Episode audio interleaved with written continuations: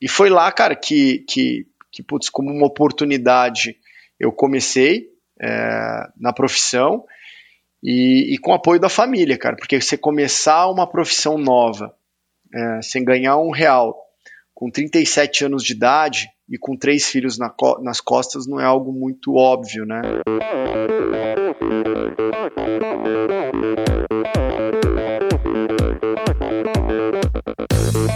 Olá pessoal, aqui é o Nalberto Vôlei. Olá, aqui é o Paulo Kakinov. Oi pessoal, aqui é a Gabriela Mansur. Oi pessoal, aqui é Bettina Norscheiter. Oi, aqui é a Pamela Oliveira. Olá, aqui é o Guilherme Tâmega e, e esse é o Endorfina Podcast.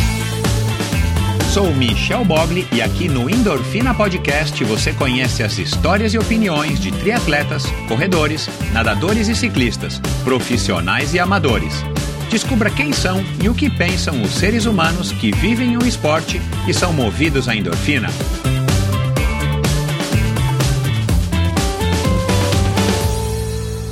Olá, seja bem-vindo a mais um episódio do Endorfina Podcast. Esse e todos os episódios são editados pela produtora Pulsante. Siga arroba produtora Pulsante no Instagram.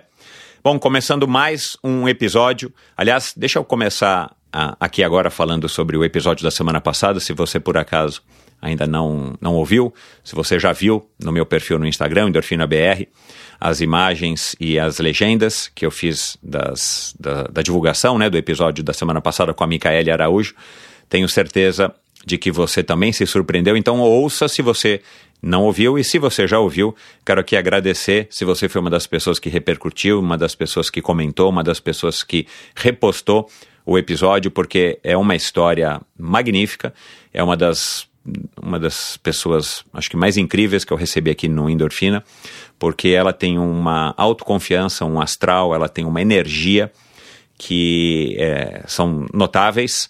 E não só durante a nossa conversa, mas todo o processo que eu fiz de entrar em contato com ela, da, da, das ligações, das mensagens, dos áudios, é nítido que essa mulher é uma mulher que veio, como ela mesma disse, para brilhar e, e, do interior do Piauí para o mundo e ela com certeza vai é, fazer o possível e vamos torcer para que ela consiga uma vaga para defender o Brasil na Paralimpíada de Paris em 2024. Esse é o grande sonho, o grande objetivo dela e depois é, participar do Big Brother, aliás, foi uma parte divertida. Aliás, a conversa inteira foi muito divertida, é uma pessoa muito alto astral.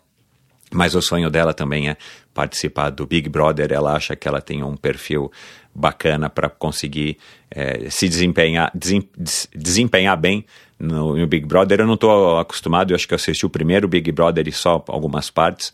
Eu não entendo muito da dinâmica, mas é, eu dei risada porque ela também quer levar esse podcast que a gente gravou, né? Esse, esse episódio da semana passada para a Rede Globo, ela quer que chegue no Boninho, para que o Boninho ouça e, e, e, a equipe, né, claro, do, do Boninho ouça e, e a convide aí na próxima vez que surgir a oportunidade para o novo, para o Big Brother do ano que vem, né, acho que é uma vez por ano.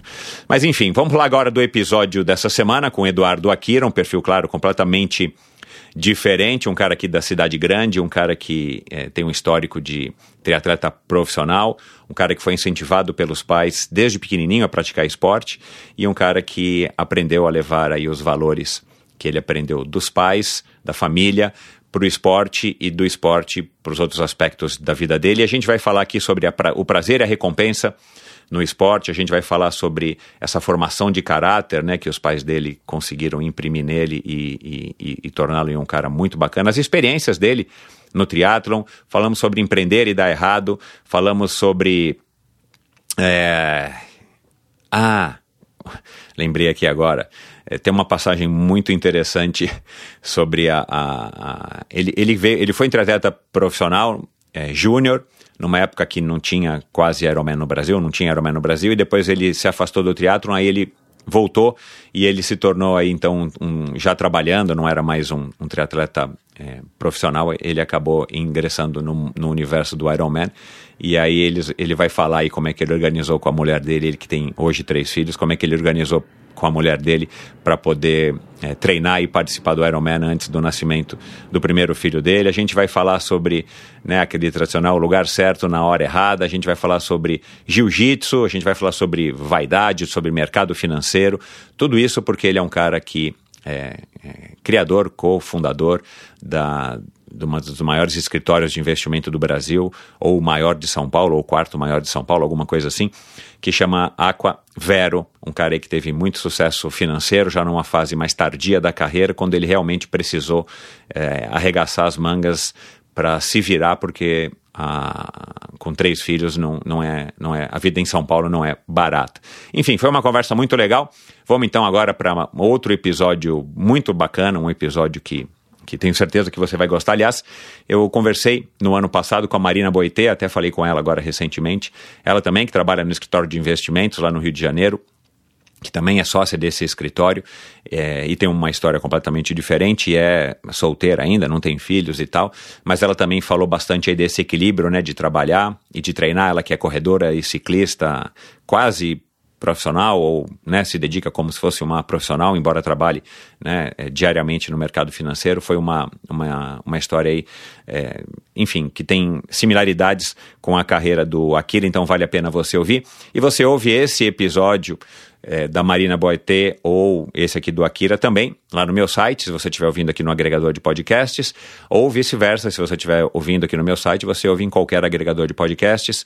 E eu já lembro você, clique no botãozinho de mais, no botãozinho de seguir, no botãozinho de assinar, no, depende do seu agregador de podcasts, para você estar tá recebendo aí toda quinta-feira ou sempre que houver um novo episódio, você vai ser é, notificado e aí você, claro, decide se quer ouvir ou não, se o personagem te, te interessar e tudo mais. Então isso você, com isso você me ajuda bastante não somente o endorfina, mas você ajuda também outras pessoas a estarem descobrindo o endorfina através aí dos algoritmos desses, desses agregadores de podcast. E não se esqueça, endorfinabr.com é o meu site onde você encontra todas as informações a respeito do endorfina, onde você tem links para o meu perfil no Instagram, para o meu canal no YouTube, onde você vai poder assistir essa conversa. Você encontra é, informações a respeito da contribuição da, do Apoia-se, onde você, a partir de 20 reais por mês, ou cinco reais por episódio, você já vai estar tá fazendo uma contribuição gigantesca aqui para esse projeto, que é um projeto independente e depende sim também do seu apoio, do seu apoio de espalhar. Aliás, uma recente pesquisa indicou que mais de 70% das pessoas é, que ouvem podcasts descobrem os podcasts através da indicação de amigos, de conhecidos, de familiares, de pessoas com as quais elas trabalham. Então, eu conto sim cada vez mais com a sua ajuda para fazer o Endorfina crescer ainda mais agora no ano de 2023. E lá no meu site você também assina, assina a newsletter semanal, aliás, eu peço assine porque é uma newsletter que tem feito bastante sucesso. E você pode assinar e desassinar a hora que você quiser, se você achar que não é para você, mas toda sexta-feira eu envio, eu envio um e-mailzinho com um e-mailzinho porque é um e-mail curto, não vou te encher de muitas coisas para você ler, mas com algumas dicas, com algumas considerações a respeito do, do convidado da semana, é, coisas que me chamaram a atenção, que alguns ouvintes me enviam, aliás, se você quiser enviar alguma coisa que você acha que tem a ver com o universo de endorfina, me envie, porque se for uma coisa que eu acho que, que merece ser citada na newsletter, eu também faço, muitos ouvintes já têm já têm feito isso, e e lá também no meu site você se informa a respeito do Endorfina ao vivo. É isso. Vamos lá então para mais um episódio, mais uma conversa sensacional, com muitas lições, com muitos aprendizados, com esse cara aí que, que, que é um, enfim, um, um, cara muito bacana, um cara muito querido por todo mundo que eu conheço, que o conhece. Aliás, ele vai falar aqui de diversas pessoas que foram importantíssimas na vida dele, uh, quase todas já passaram pelo Endorfina. Então é um episódio muito rico, tenho certeza de que você vai gostar. Afinal de contas, quem é que não gosta de uma boa história, não é?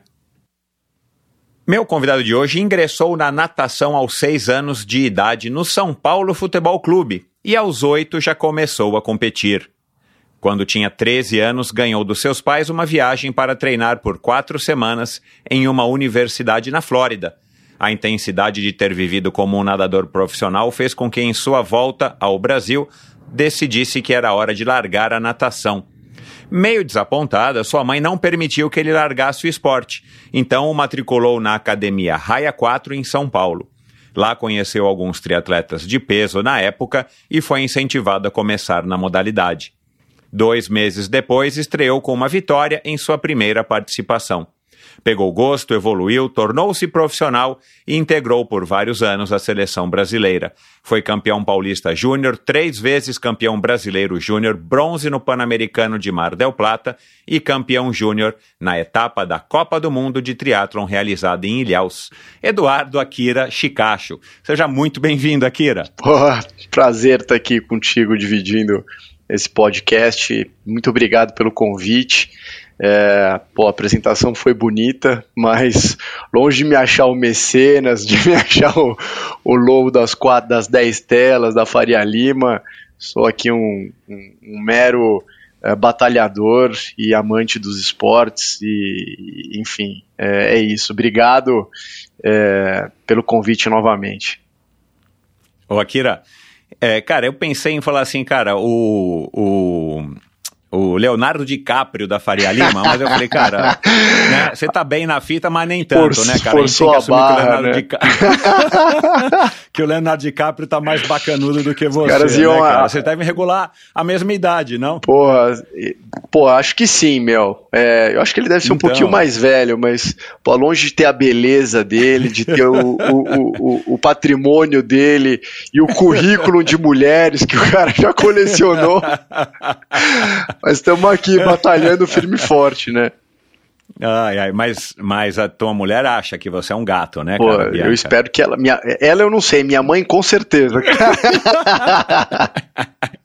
Cara, é, meu, vai ser um prazer. Eu tava, eu tava falando aqui com você antes de começar a gravar. A gente se conhece há tantos anos, cara, e eu tava fazendo umas contas aqui. Eu tenho. Você tá com 44, eu tenho 53 hoje. Então é uma diferença de quase 10 anos, né? Mas.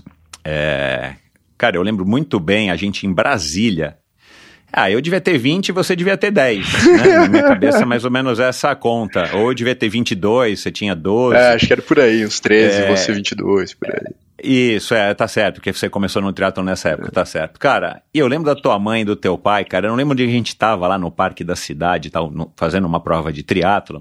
Cara, e teu pai e tua mãe doidos, torcendo e tal, e, e- e eu, não, eu não consigo me lembrar onde que era, mas assim, a, a memória é tão vívida na minha cabeça, cara, da tua mãe super incentivadora, torcendo, gritando, comprando briga, né? E o teu pai sempre ali do lado, né? O teu pai oriental, um pouco mais, acho que mais sereno, Mais né? A tua mãe mais explosiva, mais extrovertida e tal. E eu falava, cara, que legal, né, cara? Porra, a mãe vem com um moleque lá de. Nem sei se eu sabia se você que você era de São Paulo. Vem pra cá, meu, compete, meu, puta, que bacana ter esse incentivo desde jovem. E eu vou querer falar disso porque eu acho que a, a tua formação é, tem uma base muito forte dessa influência dos teus pais e hoje você é pai de três filhos. É, eu quero também ouvir aí como é que você acessa essa educação que você teve nesse sentido e como é que você aplica isso hoje na família que você construiu junto com a Bianca. É, mas antes de a gente. é, aliás, eu vou querer ouvir um, mais pro final, se a gente tiver um tempinho aí, o, o que, que você está achando aí, fazer um- um- uma, uma perspectiva, uma análise financeira aqui sobre os criptoativos e tudo mais. E no final ainda vou querer que você fale um pouco da sua receita, qual é o elixir da vitalidade que você toma para ser pai de três, praticante de jiu-jitsu, faixa preta. Cara, é, tá à frente desse negócio gigantesco que você hoje, junto com os teus sócios, vocês gerem. E tantos bilhões, né? de- Hoje, essa altura do campeonato, deve ser já uns 10 bilhões, né? Daqui a pouco vocês vão fazer uma proposta para comprar a- a- as empresas do Elon Musk, que eu tô sabendo. Caramba, cara, Mas, cara. É, antes de tudo isso, cara, me chamou a atenção, né, na, na minha, nas nossas trocas de mensagens, que você coleciona os bonequinhos da Funko, aqueles bonequinhos cabeçudinhos, né, que eu adoro. Eu não sou um colecionador, devo ter uns 5, 6. E você pratica pesca submarina, que eu já percebi que é um hábito, assim, de quem tá bem de vida, né, cara? Porque é, é um hobbyzinho caro. Mas eu queria falar dos Funcos, cara. Como é que é essa história? O que que você... Você tem uma, uma predileção por algum tipo de, de personagem? É, é, personagem de desenho? É, é, banda de rock? Agora eles lançaram aquela coleção enorme, cara, dos personagens das bandas de rock nos palcos, né? Então, aí agora para quem coleciona, meu, haja grana, porque agora você vai ter que comprar o set do palco, o Kiss tocando não sei aonde, o ACDC tocando não sei aonde. Fala um pouco, cara, dessa tua coleção. Cara, não é nem tanto uma coleção gigantesca, eu devo ter, sei lá, uma dúzia, um pouco mais de, de, de Funko Pop. E eu sempre, eh, quando eu vejo algum relacionado ao esporte, eu compro. Então, sempre tem ah, a ver com o esporte, legal. né? Então, uhum. eu tenho o Funko do Muhammad Ali, do Mike Tyson, do Michael Jordan. Uh, legal. Eu tenho do, uh, de outros jogadores, tenho também do, do Iron Man, obviamente fazendo é, menção, exato, né? que eu ia falar. o esporte. eu não tenho ainda. Eu fui o primeiro, cara, é. que eu ganhei. Eu ganhei de uma sócia que trabalha comigo aqui. E aí foi o primeiro, aí eu comecei a comprar. E é engraçado, né? Eu entro pra comprar, meus filhos ficam do lado, compra pra mim, eu não compro pra eles e compro pra mim. Porque é caro esse troço, né, meu? Exato, é caro. E- é. E não é pra você ficar brincando. Não né? é. Que deixar ali exposto. Não, fica ali exposto. Eu fui agora viajar com a família, eu comprei uns do Star, do, do Star Wars, que eu também adoro, cara. E, e aí Ah, você falou de banda. Eu ganhei de um outro sócio aqui, do Jimi Hendrix, também que tá ali na minha mesa. Uau, eu sei qual é. Sabe qual é? Que legal. E, e- e de alguns super-heróis. Super-heróis da nossa Aham. época, né? Chapolin. He-Man, é, eu tenho do, do Chaves, mas são alguns Ah, é, mais cara, que antigos top. que, remetem à, à infância, assim, e, é disso que eu gosto. Mas não é que eu sou um aficionado de comprar, comprar, comprar. tá. Quando eu vejo um bacana, eu, eu compro. Também não é barato, né, É, meu? não- Cada um custa Não, é, é. cento e poucos reais. Vai ficar... Não, Antes eu é. fazia coleção de latinha de cerveja, era mais barato, né? Agora fazer coisa. Não, ainda tinha um propósito, Tinha né, cara? Se embebedar. É, mas eu, eu nem, podia, nem bebia na época quando eu fazia coleção, então tudo estragou. Joguei fora as latinhas junto com a cerveja e não bebi. Hoje em dia, eu acho que eu beberia antes de pôr a latinha na, na prateleira. na Né? prateleira. E, e- e só, Cara. e só pra, pra pontuar, pô, realmente. é, pesca submarina é, é um esporte que não é muito barato, né? Mas longe de ser algo que eu fiz depois de, pô, ter conseguido é, guardar um pouco de dinheiro. Na realidade, o meu cunhado que me colocou nesse é, nesse hobby, né, nesse esporte, porque ele precisava de alguém para dividir a gasolina do barco que a gente saía. E aí ele, e na época ele me chamou, eu não tinha nem, nem o dinheiro para pagar a gasolina do barco, então ele acabou pagando a gasolina para mim e eu comecei a negar. E hoje a gente divide, mas é, foi assim que eu comecei o, o- esse hobby. Esse episódio é um oferecimento da Titanium Vida, Saúde e Previdência. Com 20 anos de história, o comprometimento total com seus clientes e uma alta credibilidade, a Titanium oferece as melhores soluções em proteção e segurança que você encontra no mercado hoje, com planos de seguro de vida, saúde e viagem. A Titanium oferece serviços para o seu bem-estar, como seguro de vida resgatável, que além de resguardar e proteger o futuro das pessoas que você ama, te dá a opção de resgatar os valores em vida, e o seguro saúde com cobertura mundial e livre escolha de médicos, clínicas e hospitais. Colocar a Titanium em seu futuro é uma escolha sensata. Aproveite os melhores momentos da vida com quem você ama, livre de preocupações com o amanhã. Siga e conheça mais sobre a Titanium através do seu perfil no Instagram, titanium.consultoria. Não conte com a sorte, conte com a Titanium. Show de bola, cara. Bacana, tô aqui animado com a nossa conversa. É, cara, a sua mãe ainda acha, a dona Maria, ainda acha que você deveria ter seguido a carreira como um triatleta, cara? Cara, é, é, eu acho que sim, viu? Ela é apaixonada, assim, pelo esporte. É, é claro, né? Eles viveram comigo é, toda minha fase do triatlon, foram os responsáveis, né? Pela, é, por toda a minha carreira no esporte. Como você disse, né? No, no começo, é, eles foram os principais influenciadores e apoiadores da minha carreira. É, obviamente, sem ter esse apoio deles, é, eu não teria feito o que eu fiz. E muito às vezes também uh, não só apoiando, mas ali cobrando uh, o treino, já que eu me propus a fazer.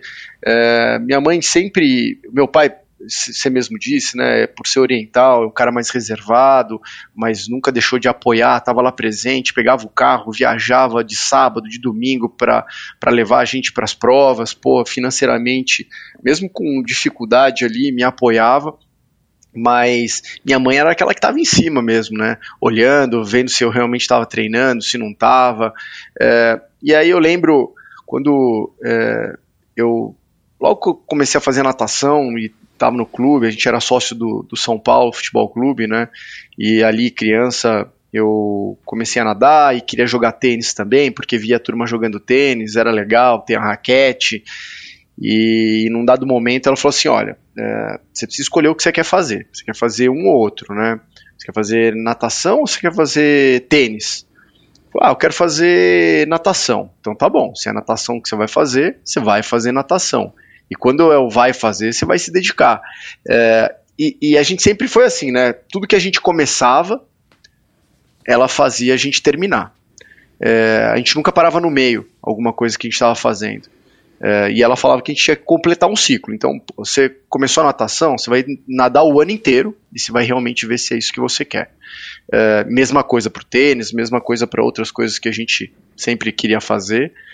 Então, é, essa foi uma influência muito forte. E como pô, eu comecei a fazer triatlon de 12, com 12 para 13 anos de idade, né? E aí, pô, fiz triatlon sério, né? Treinando sério e me dedicando a isso até os 23 anos, quando eu realmente entrei na minha profissão. É, foram, pô, 10 anos de esporte intenso, né? com eles, me levando para cima e para baixo, me apoiando financeiramente, é, pô, com alimentação em casa, super regrado, me levando para nutricionista, para médico, etc. É, até hoje, quando eu coloco uma foto que eu nadei, ela fica enlouquecida. Isso, nadou, vai voltar. Mãe, não, só dei uma nadada ali no clube. Mas ela é. Ô, Akira, de onde que veio isso, cara, da sua mãe, principalmente, assim? Os pais dela tinham sido assim com ela? Não, cara. A tua mãe praticou esporte na juventude? De onde que ela tirou essa sacada? Ela, ela não assistiu ao filme do King Richards, do, é. do da, da, Serena e da Vênus naquela época, que não tinha, não né, tinha, cara? eu acho que ela não assistiu Mas... até agora, eu preciso falar pra ela assistir, cara, porque é, fantástico, assistir, é muito cara. a história de, deles, assim, né?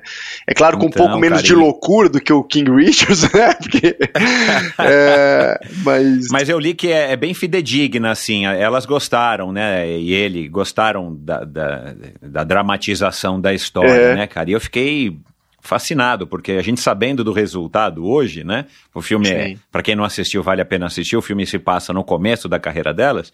Você fala, meu, o pai estava certo. E entre erros e acertos que a gente erra e acerta, não tem como a gente só acertar.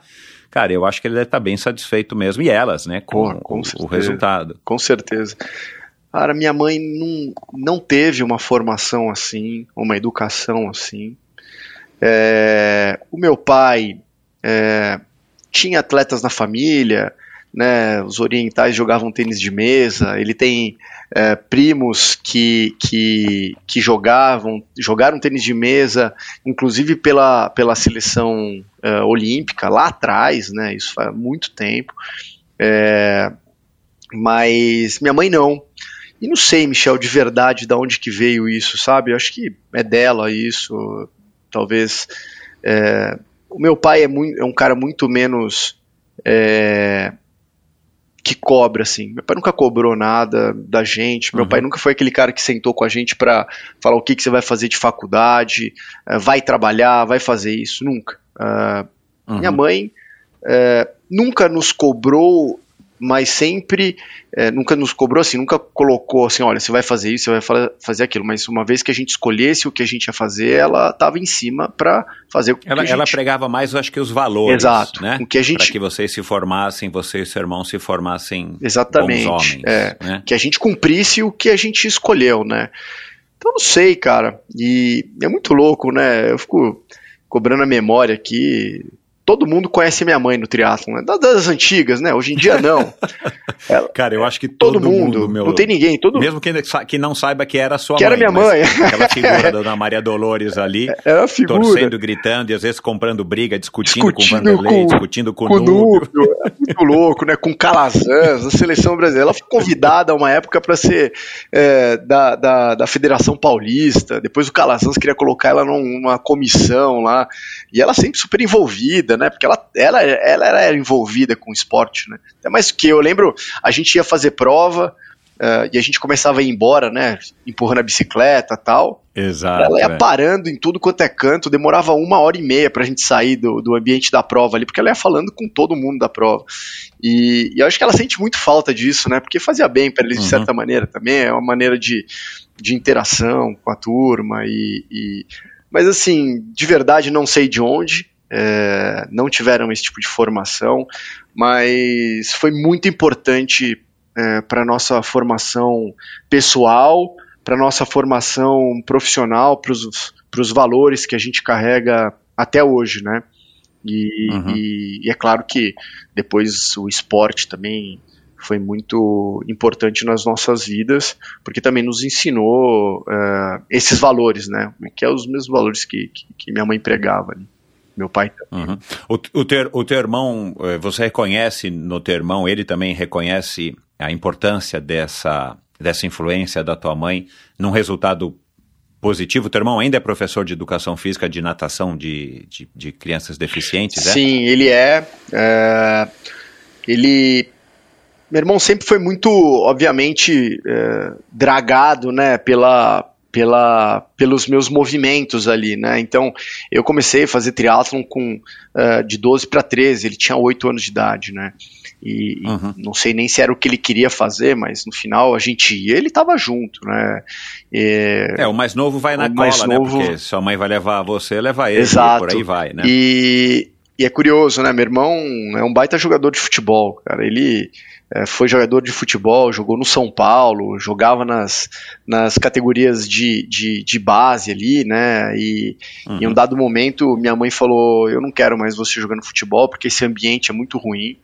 É, e realmente era, não era um ambiente legal, né? Pô, é, é engraçado, até hoje eu vejo às vezes campeonato de futebol no clube lá, pô, pai discutindo um com o outro, pô, não é um ambiente saudável, né? Minha mãe não queria aquilo. É, e aí no final ele uhum. acabou saindo do futebol porque o ambiente minha mãe não achava que era bom e talvez isso possa ter trazido para ele algum tipo de frustração, né? Porque pô, talvez poderia ter tentado ser jogador de futebol. Ele acabou sendo dragado pela pela pelo esporte que eu escolhi e não talvez necessariamente ele, mas ele treinou, é, treinou ali até sei lá, os seus 15, 16 anos e, e depois acabou parando.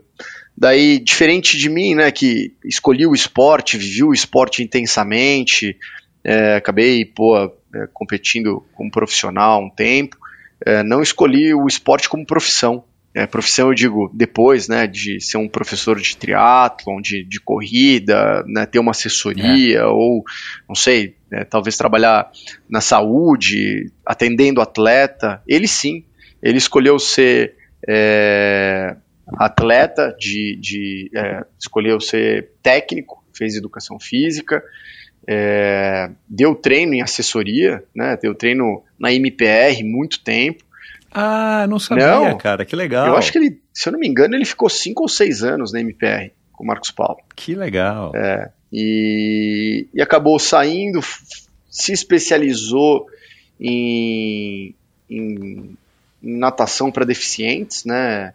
Ele hoje, por muito tempo, ele deu treino para um deficiente visual que competia. Depois ele acabou pegando atletas, né? É, deficientes, é, deu treino para atletas, se eu não me engano, até atletas uh, olímpicos deficientes. E aí veio a pandemia. É, a maior parte desse grupo treina sempre com bastante apoio né, do, do, do, governo e etc. Bastante apoio que eu digo, o apoio que tem, né? E, é. e aí quando veio... Dependem desse apoio, né? Dependem né? desse apoio, é. É, é. E aí veio a pandemia, as coisas ficaram ruins, viu? Assim, é, acho que o apoio diminuiu, enfim, tiveram cortes, etc. E, e hoje ele dá treino uh, de para esportes com prancha. É, então, ah. tem uma assessoria que chama Personal Boards, que é que ele trabalha, que ele é um dos técnicos lá. Então, para tudo quanto é tipo de esporte com prancha. Junto com o Eduardo Takeuchi. Exato. E eles que já foi convidado de endorfina, eles cara. estudaram juntos na faculdade. Por isso que aí. Ah, e meu irmão é surfista. coincidência, cara. É, e meu irmão é surfista.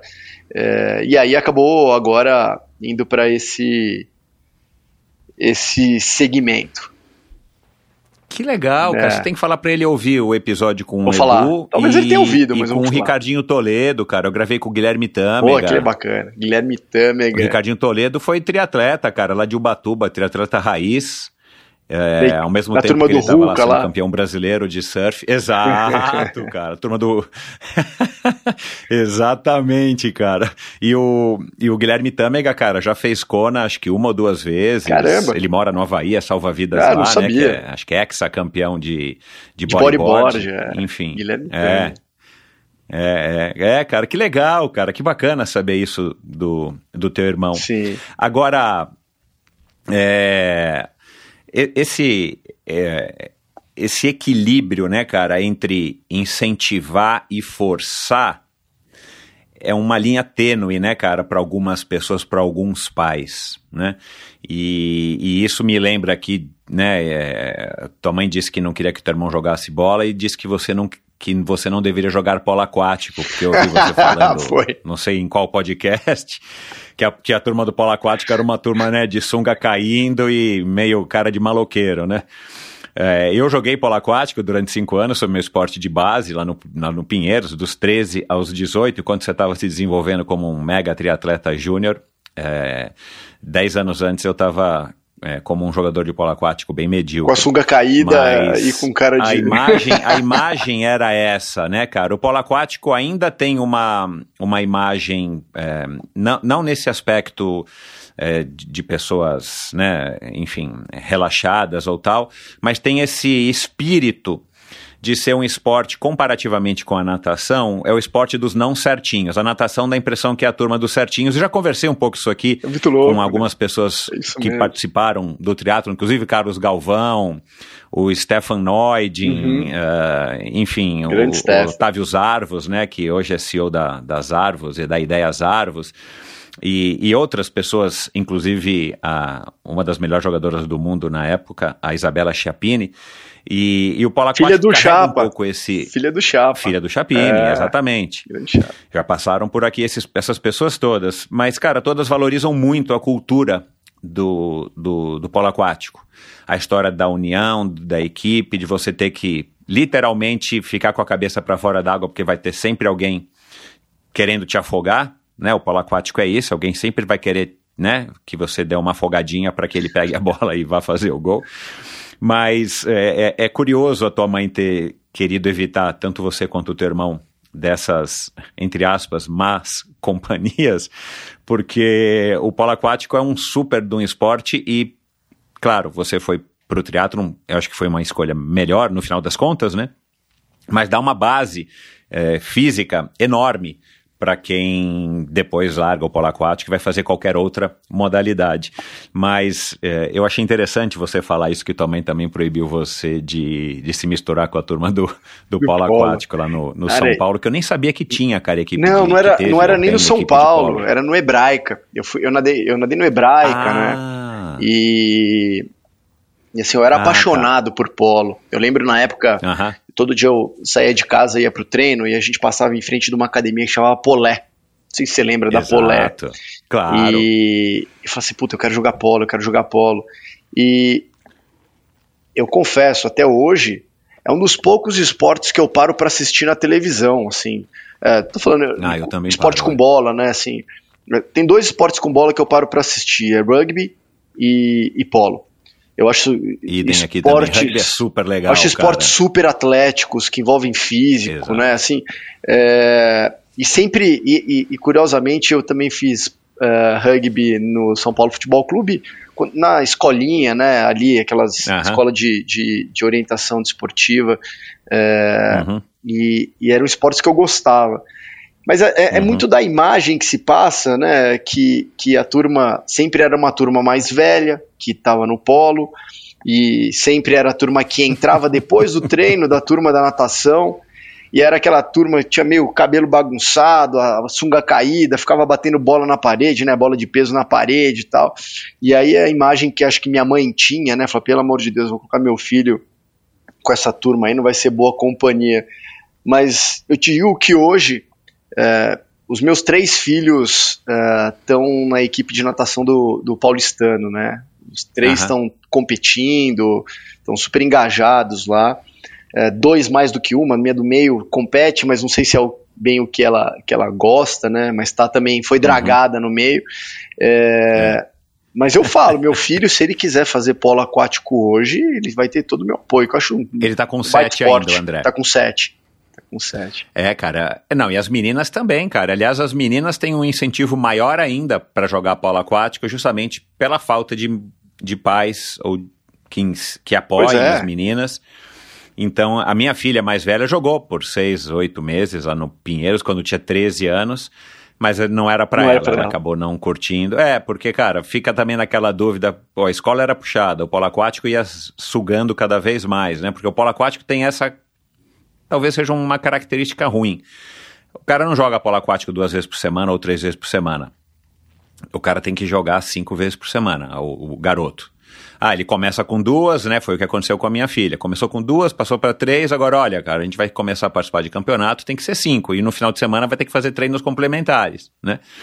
Enfim, e aí, cara, essa, essa, esse dilema de estuda, escola difícil, tem que ler, né? né?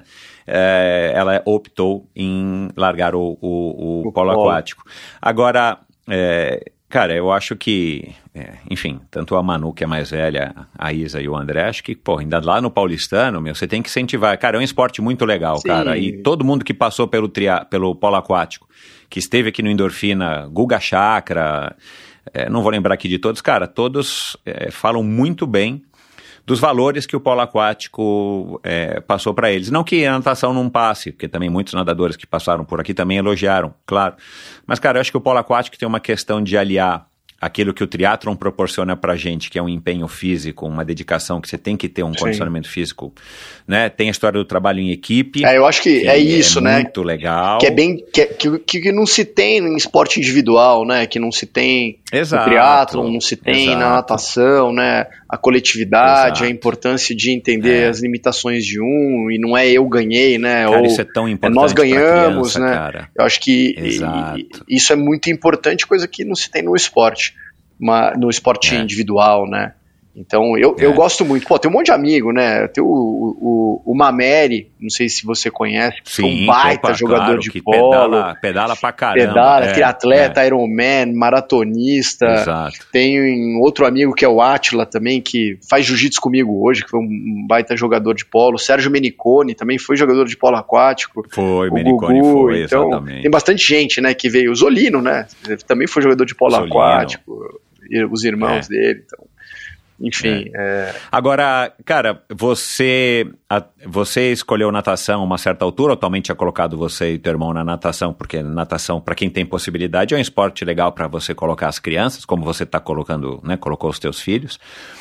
Mas é, depois dessa viagem para os Estados Unidos que você fez, é, e você era muito novo, você deu uma saturada a natação tem um pouco dessa característica, né, cara, que eu acho que tem mais a ver até com a prática, que é uma prática, embora separe toda hora né, entre as séries e tal, na borda, é mas solitário. você está ali pra, praticamente o tempo inteiro olhando para o azulejo. E, e, é comum, né? Vários nadadores que saturam ao ponto de nunca mais fazer nada, né? Aí o cara engorda, o cara vai fazer outra coisa, mas o cara não volta, não volta mais é. para o esporte, né? Enfim, aí você é, achou essa rotina muito extenuante e tal, e tua mãe falou: olha, filho meu não para. É, você disse isso em algum lugar. Filho meu não para. Bom, eu sou filho da minha mãe, então eu não vou poder parar. Bom, eu vou te matricular então numa academia de natação para você continuar nadando. Mais leve, na academia é outra pegada, aí, você, né, aí lá foi que você conheceu o Vitão e tal. Mas enfim, cara, é, o que, que você não curtiu na natação e e, e, assim, o que que você, se você é, consegue se lembrar disso, né? O que que foi que fez a tua cabeça para falar, cara, eu vou voltar para casa, eu vou falar para minha mãe, mãe, não aguento mais. É, e, cara, você podia jogar futebol, cara, você podia, de repente, ir pro tênis, ou sei lá, cara, falar, pai, mãe, vou me matricular numa academia, me matriculem numa academia que eu vou fazer musculação. Que é uma coisa bem light né? Sim. Não é competitivo, não tem essa rotina de três, de dois treinos por dia e tal. Enfim, e então eu queria primeiro, vai, que você falasse isso assim, como é que você é, enxergou, o que, que você enxergou que você falou, cara, não quero mais nadar? bom, eu comecei a nadar com seis para sete anos, né? Então, putz, a, a, rotina realmente é o que você falou, né? Quando você chega num, num certo nível ali da natação, como você falou no polo, né? Não, não dá para você fazer duas, três vezes por semana, você faz todo dia. E todo dia é de segunda a sábado. Isso quando você faz de segunda a sexta, você tem competição sábado e domingo. E, e às vezes treinando dois turnos por dia, né? Eu treinava já quando tinha ali meus 12 anos. Chegava no clube às 5 e meia da manhã, nadava até às 7, tomava um lanche, ia para a escola, estudava, saía da escola, voltava pro clube e nadava à tarde, tinha condicionamento e tal. É, meio puxado. Putz, pra quem tem 11 anos, 12 anos de idade, é uma rotina super extenuante. É, eu fui um nadador, Michel, é, eu não fui brilhante, um nadador brilhante, assim. Eu fui um nadador, cara, é, ok, talvez estava no primeiro quartil ali, é, eu nadava peito e, e pô, fui já terceiro, é, terceiro colocado no Campeonato Paulista, que era um, um campeonato forte de natação, ganhava regional, é, enfim. Mas eu não era aquele nadador que você olhava e falava, puta, esse cara tem condições de ser seleção, ir para mundial, competir Olimpíada e tal. É, eu acho que até aí eu falo muito disso, né? Assim, o esporte tem um pouco disso. Se você é um cara que se destaca, você pega gosto pela vitória, é difícil você não viciar na vitória. É difícil. É, e quando você se vicia na vitória, você quer fazer mais e mais, e você quer melhorar mais ainda, você quer ganhar mais ainda. Eu acho que quando você não tem isso no esporte, é fácil você se frustrar, não querer fazer mais. Então, é, acho que talvez tenha um pouco disso, porque eu não era o, o, o principal nadador, o melhor nadador, eu era um, eu era um bom nadador. É, e aí eu acho que isso me enjoou e, e, me cansou né, a rotina. A rotina era bem extenuante. Porra, coitado dos meus pais, meus caras juntaram todo o dinheiro que tinham, me mandaram para fazer essa, esse, né, essa imersão lá fora, né? Foi em Fort Lauderdale, na, na, no Pine, na Universidade de Pinecrest. Ficou quatro semanas lá, nadando e mesma coisa. E aí... O objetivo era que você desse um salto na tua natação, Sim. aprendesse inglês junto com a natação, ou foi só natação? Não, inglês nem tanto, né, cara? Porque assim, no final a gente foi com uma turma de brasileiros, nadadores, todos bons nadadores para lá. Era mesmo para fazer um, um, um intensivão ali de de técnica e etc. Uhum. É, e quando eu voltei, assim, se aqui a, a, rotina era extenuante, eu passei um mês com a rotina mais extenuante ainda, porque era o dia inteiro, era o dia inteiro de natação. É, e aí, pô, um garoto de 12 anos, eu vejo minha filha hoje, tem 10, né? Puta merda, com 12 anos eu tava lá fora nadando o dia inteiro, que nem maluco. Ela não tá muito longe, coitado, porque ela nada todos os dias e nada de sábado também às sete da manhã. Então a rotina dela tá começando a ficar muito parecida. Mas é, isso me, me, foi o que me tirou um pouco do, do barato da natação. E aí, como você disse, né? Quando você parou, pô, por que, que você não foi fazer uma musculação? Acho que, pô, a gente tá falando 30 anos atrás, né? Um pouco mais isso que, disso de tempo.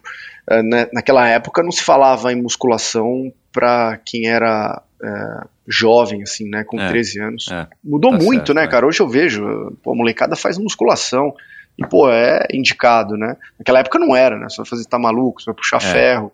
É, eu quis dizer assim, fazer qualquer outra ou coisa qualquer, que fosse mais light do é, que nadar. Ou qualquer né? outra coisa. Treinar natação. É que acho que foi o mais óbvio, e aí é, aquilo da minha mãe, né? Pô, é, mente vazia, oficina do capeta, então vai, meu, vai fazer o que você já faz, mas menos e de forma mais Aham. light. Vai nadar três vezes por semana, né?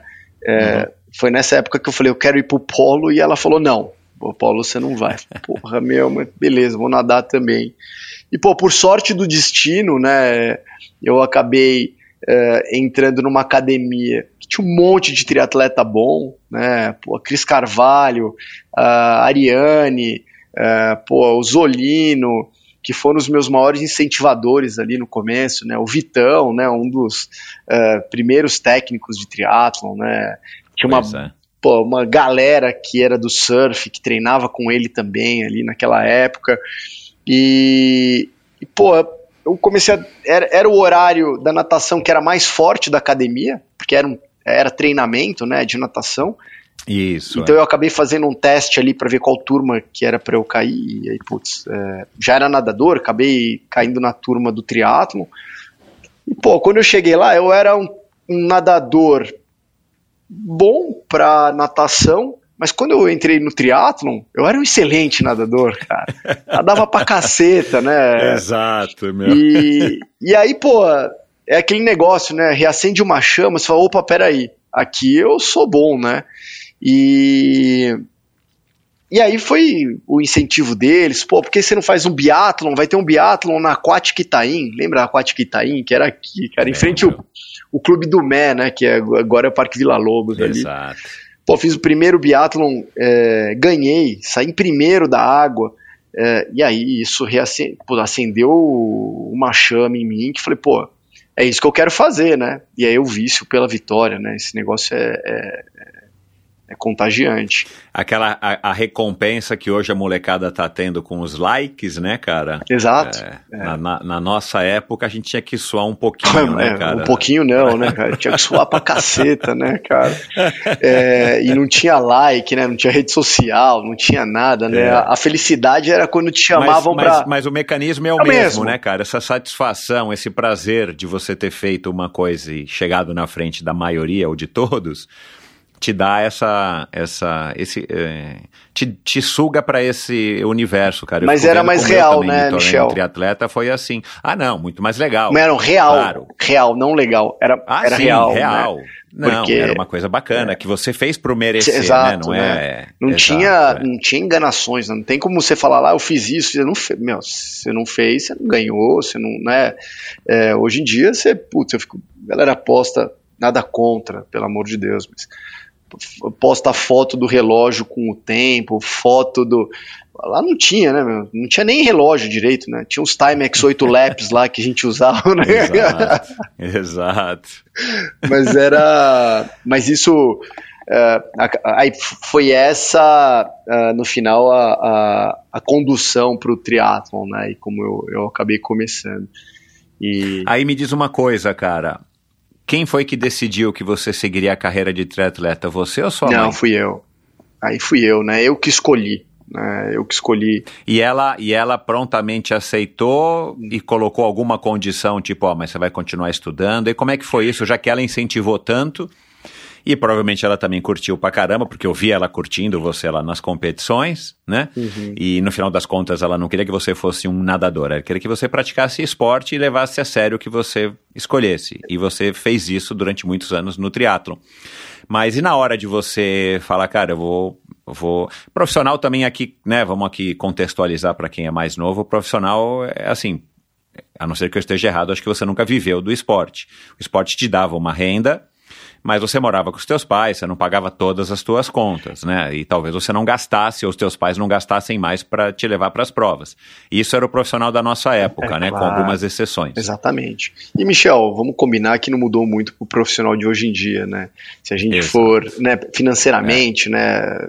Infelizmente, é, acho que a, a, a, a realidade não mudou muito, mas é- é- era bem isso, né? O profissional era.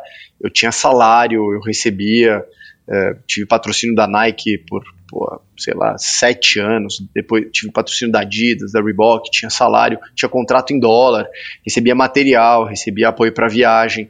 Então é muito mais no sentido de você deixar de ter o custo, muito mais do Exato. que você é, Guardar viver, grana e guardar a a conta. grana, né? Assim, é, não precisava gastar com material nenhum, não precisava gastar com viagem, etc.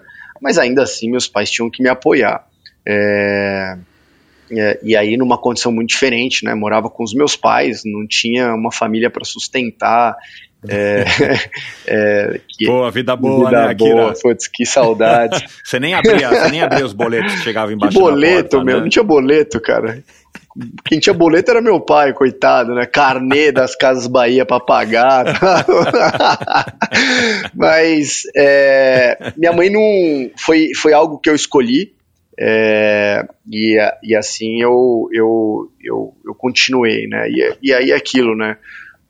Quando eu senti o gostinho pelo, pela, pela vitória, né, eu mesmo, a motivação vem de dentro da gente, né, e aí isso me motivava, eu queria fazer mais, queria treinar mais, uh, e tinha o um apoio deles, que estavam do meu lado, me levavam para tudo, estavam sempre é, próximos, né, e, e aí estudos nunca foi uma escolha, né, assim, nunca foi motivo de é, sequer discussão, né, primeiro os uhum. estudos, depois o restante, né? Então Exato. eu tinha que lidar com uh, a, a, esse equilíbrio, né? Entre estudar e etc. Agora é, é, engraçado, né? Eu como atleta que era ali em, dois, em 96 eu me formei, né? Na, no colégio e fui fazer uma temporada nos Estados Unidos ali, né? De, de, de treinos, né? É, Onde você estudou, Akira? Eu estudei num colégio adventista. É, uhum. E curiosamente, minha família, a gente não é adventista nem nada, mas minha mãe gostava muito da educação, que era uma educação rígida, né, super rígida, uhum. com, com, com, valores, etc. E aí era uma escola que os meus primos tinham estudado, minha mãe conhecia, a gente acabou estudando lá. Estudei num colégio fazenda, que, que, que era adventista, ficava em Tapsirica da Serra, longe para burro e, e, acabei lá, me formei lá, né? E quando me formei, uhum. acabei indo para os Estados Unidos ali fazer uma temporada de um ano. E eu nunca dei valor, é, não dei valor, mas eu nunca me pensei formando numa faculdade de primeira linha, sabe? Putz, eu vou me formar aqui numa, numa FGV, na USP, é, porque eu sempre pensei, vou ser atleta, tenho que me formar, mas vou ser atleta, depois talvez eu siga na carreira. É, e, mas assim, eu sempre tive uh, a obrigação de estudar, isso nunca foi uma escolha. Algo que hoje eu confesso que eu tenho uma cabeça um pouco diferente, assim, né? Eu acho que é, eu deveria ter feito uma faculdade de primeira linha, deveria ter, ter, ter me formado em alguma dessas, eu acho que eu teria uma base é, teórica muito maior hoje. É, mas não me atrapalhou no final profissionalmente, né? Mas eu penso diferente hoje uhum. do que eu pensava lá atrás. Você vai, você vai, você vai levar isso para os seus filhos, né? Você vai tentar passar isso para os seus filhos. Com certeza. Né? Que, eles, que, eles, que eles se empenhem talvez um, um pouco mais na área da educação para poder ter uma formação que proporcione maiores chances. Sim. Cara, a gente sabe que na vida é isso, né, cara? Assim, é, nada é certo, mas se você consegue ampliar um pouquinho a, a, o seu horizonte, o seu leque de oportunidades através de um estudo, é, enfim, de melhor qualidade. É, no ano passado, em 2022, foi ao ar um episódio aqui muito legal com a Júlia Iglesias, eu não sei se você já ouviu falar claro, dela. pô. Mas uma mocinha de 22 anos claro. que foi no ano passado. É do clube, né? É do Paulistano, em... inclusive. Exatamente, exa ah, é verdade, exatamente. É, campeã mundial, né, de Ironman 2021, só que foi realizado em 2022 e depois foi seis meses depois e, e Kona, né, das duas. Foi campeã de novo. E cara, e ela nesse meio tempo ela ela começou a fazer triatlon quase que antes da pandemia, aí foi para os Estados Unidos estudar, mora lá, trabalha no mercado financeiro é. lá, olha lá, fica de olho, hein? Quem sabe vai ser a expansão da Aquavero através da, Julia, da Júlia Iglesias, Pô, ia falar Julia.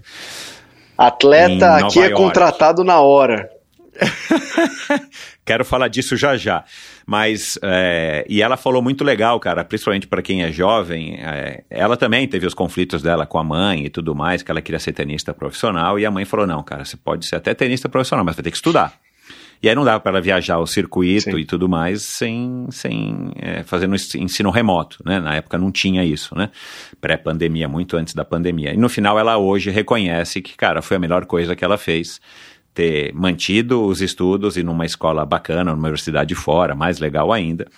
E ela mesmo assim conseguiu ser campeã, bicampeã mundial amadora de Ironman na categoria, na faixa etária dela.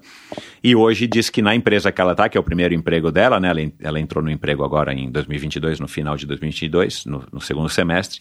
Ela ainda, nos Estados Unidos, ela ainda é muito reconhecida por isso. Que legal. Então ela conseguiu, mesmo sendo nova no emprego, o primeiro emprego da vida dela, no mercado financeiro em Nova York, né? Ela conseguiu ter alguns benefícios para poder treinar um pouquinho mais e principalmente viajar para passar Putz. lá 5, 10 dias legal. em Kona. Quer dizer, é, ela está super satisfeita e feliz, realizada com a, com a trajetória dela e novinha com 22 anos. Olha né? que coisa, né, Michel? Então, eu exato, lembro na, na, no colégio, né? Eu tinha que fazer as viagens também para competir, né? Pela seleção ali, para ir para o Mundial e etc.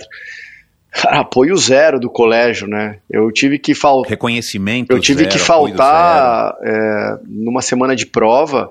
É, pô, os caras me deixaram de recuperação porque eu não fiz a prova. É, e, e, pô, sempre, graças a Deus, eu sempre tive facilidade, assim, com, com, com estudo, né? Eu nunca fui um, um, aquele aluno que pega o caderno e fica copiando tudo na sala, mas eu sempre tive facilidade, assim. E, e aí, pô, nunca bombei, passei de ano, etc. Mas é, a diferença do apoio que você tem, reconhecimento, né? é, nas faculdades, nos colégios lá fora, né? Coisa que aqui, putz, ninguém dá o menor valor. Tá? É. Por isso que né, se formam se tantos atletas, tem... né? Exato. Não, eu, eu acho que, cara, é o sistema, né, é. né, cara? É o ecossistema como um todo, né? Sim.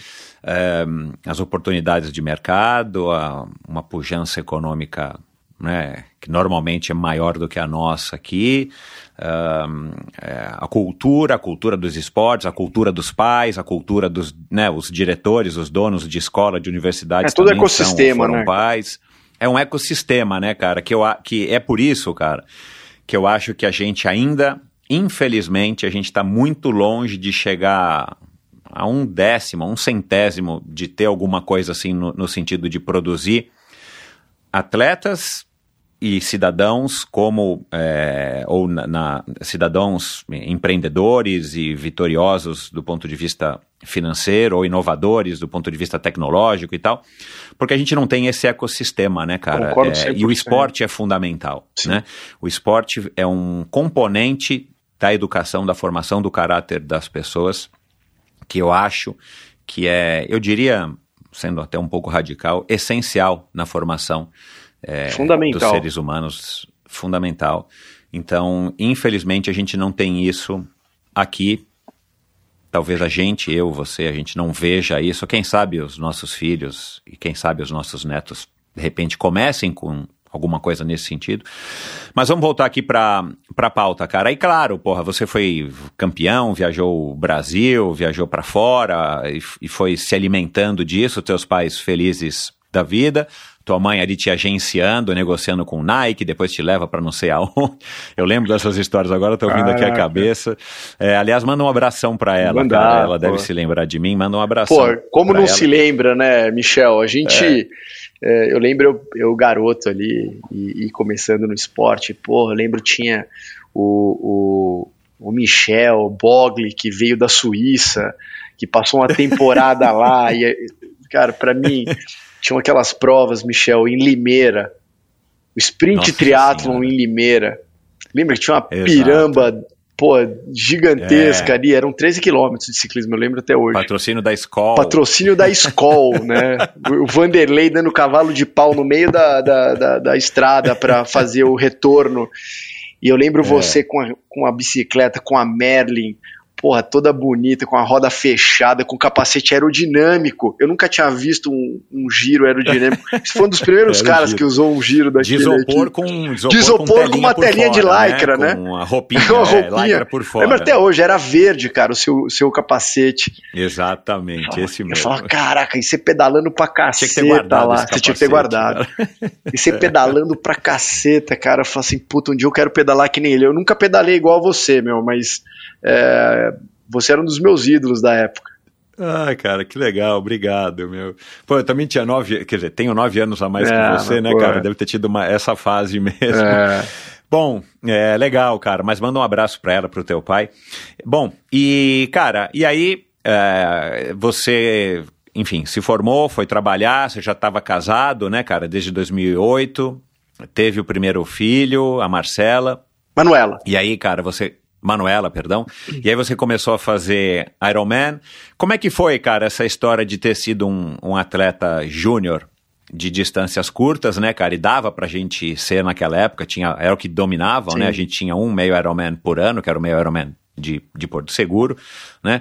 E também acho que foi na- no Café com Tri que você falou, eu ainda chamo de meio Ironman, cara. Eu também não consigo me acostumar com Ironman 70.3. É meio É Ironman, a meio metade de o um Iron Ironman. Man, né? Pedrão que causou Pedrão, polêmica nossa, aqui no Pedrão, episódio com ele. Falando do, do meio Iron Man, né, cara? Mas enfim. Ahn, cara, e você pegou, né, cara? Assim, você- casou em, em 98. Iron 2008, Man- 2008. Vai. Ah, perdão, o 2008. É, você já estava fazendo o Ironman, porque veio aquela febre, né? A segunda febre do Ironman no Brasil, ou a primeira febre, né? Mas era a segunda rodada já de Ironman no Brasil. O Ironman já havia estado no Brasil oficialmente, mas eram provas que não eram franquias. Eram só o uso do nome, da distância e, e- e- da vaga. Aí o Ironman pegou uma pressão enorme no começo dos anos 2000. E aí, cara, você surfou nessa onda. Quase todos os Ironman que você fez foram em Floripa ou foram todos em Floripa e mais os dois em Kona? É, deixa eu só fazer um- um- uma breve correção. Eu me classifiquei duas vezes para Kona. Eu só fui uma para lá. Eu só competi. Ah, Eu só competi lá em 2013. Em 2005 eu me classifiquei, mas eu não tinha dinheiro para ir, cara. E aí Olha lá. e eu não fui. É, Ah, Voltando, é, eu. Nessa transição né, de prova olímpica, é, prova curta para prova longa, é, obviamente que. É, e, e o meu técnico, né, o Butenas, sempre foi super rígido com relação a isso. Né? A gente discutia e queria fazer prova longa, e ele falava: olha, é, você só vai fazer prova longa quando você tiver a base para fazer prova longa. Eu falava, pô, Butenas, eu já faço triatlon há 10 anos, cara. É, mas ainda não está pronto. É, isso foi super importante, porque isso dá longevidade também no esporte, né? Dá. É, Tá. e, e eu falo para todo mundo que começa a fazer triatlon, tem uma turma aqui que trabalha comigo que começou a fazer triatlon, e aí eles fazem triatlon seis meses e já se inscrevem para um Ironman, né? Fala, Pô, você não sabe da importância que é você passar por todas as distâncias do triatlon para você aprender os seus limites ali, né? é, de esforço quando você é, tá no talo ali num, num sprint triathlon, depois quando você vai fazer um meio um, um, olímpico, um Ironman, um meio Ironman, depois um Ironman, né? E é, eu tive isso, né? E aí, pô, 10 anos, 11 anos, quase 12 anos depois que eu comecei a fazer triathlon, que eu fui fazer o meu primeiro Ironman. E é claro que antes de fazer o meu primeiro Ironman, eu fiz alguns meio Ironmans. Tinha Pirassununga, Ah. né? A gente esqueceu de falar de Pirassununga, né? Tinha, Long distance lá É. de Pirassununga. Não, é- primeiro tinha só o de, Tinha só de Porto Seguro, de né? Porto Seguro, aí depois o Célio, acho que foi o Célio que levou pra, quer dizer, abriu o dele, criou o dele lá em, em, em né? Antes disso, o Vanderlei Zangel me fez um em Maresias. Você lembra de Maresias? Ah, não, é verdade, é verdade, eu fiz, Qual acho que eu loucura. segundo ou terceiro lugar. Aquela prova foi uma loucura. Meu, a tempestade, Ô, cara. Michel, meu, eu fiz. mundo, meu. Revezamento. É verdade. Eu fiz um revezamento. É, Uau! e eu nadei, né, no revezamento. É, Nossa, lembra, meu? Cara, o bombeiro não conseguiu entrar no mar pra, pra, Meu, o loucura, bote. cara, aquilo ali, meu. A gente saiu nadando Nossa, lá sem cara. nada. Eu lembro a gente decidindo se ia fazer a prova ou não no ônibus.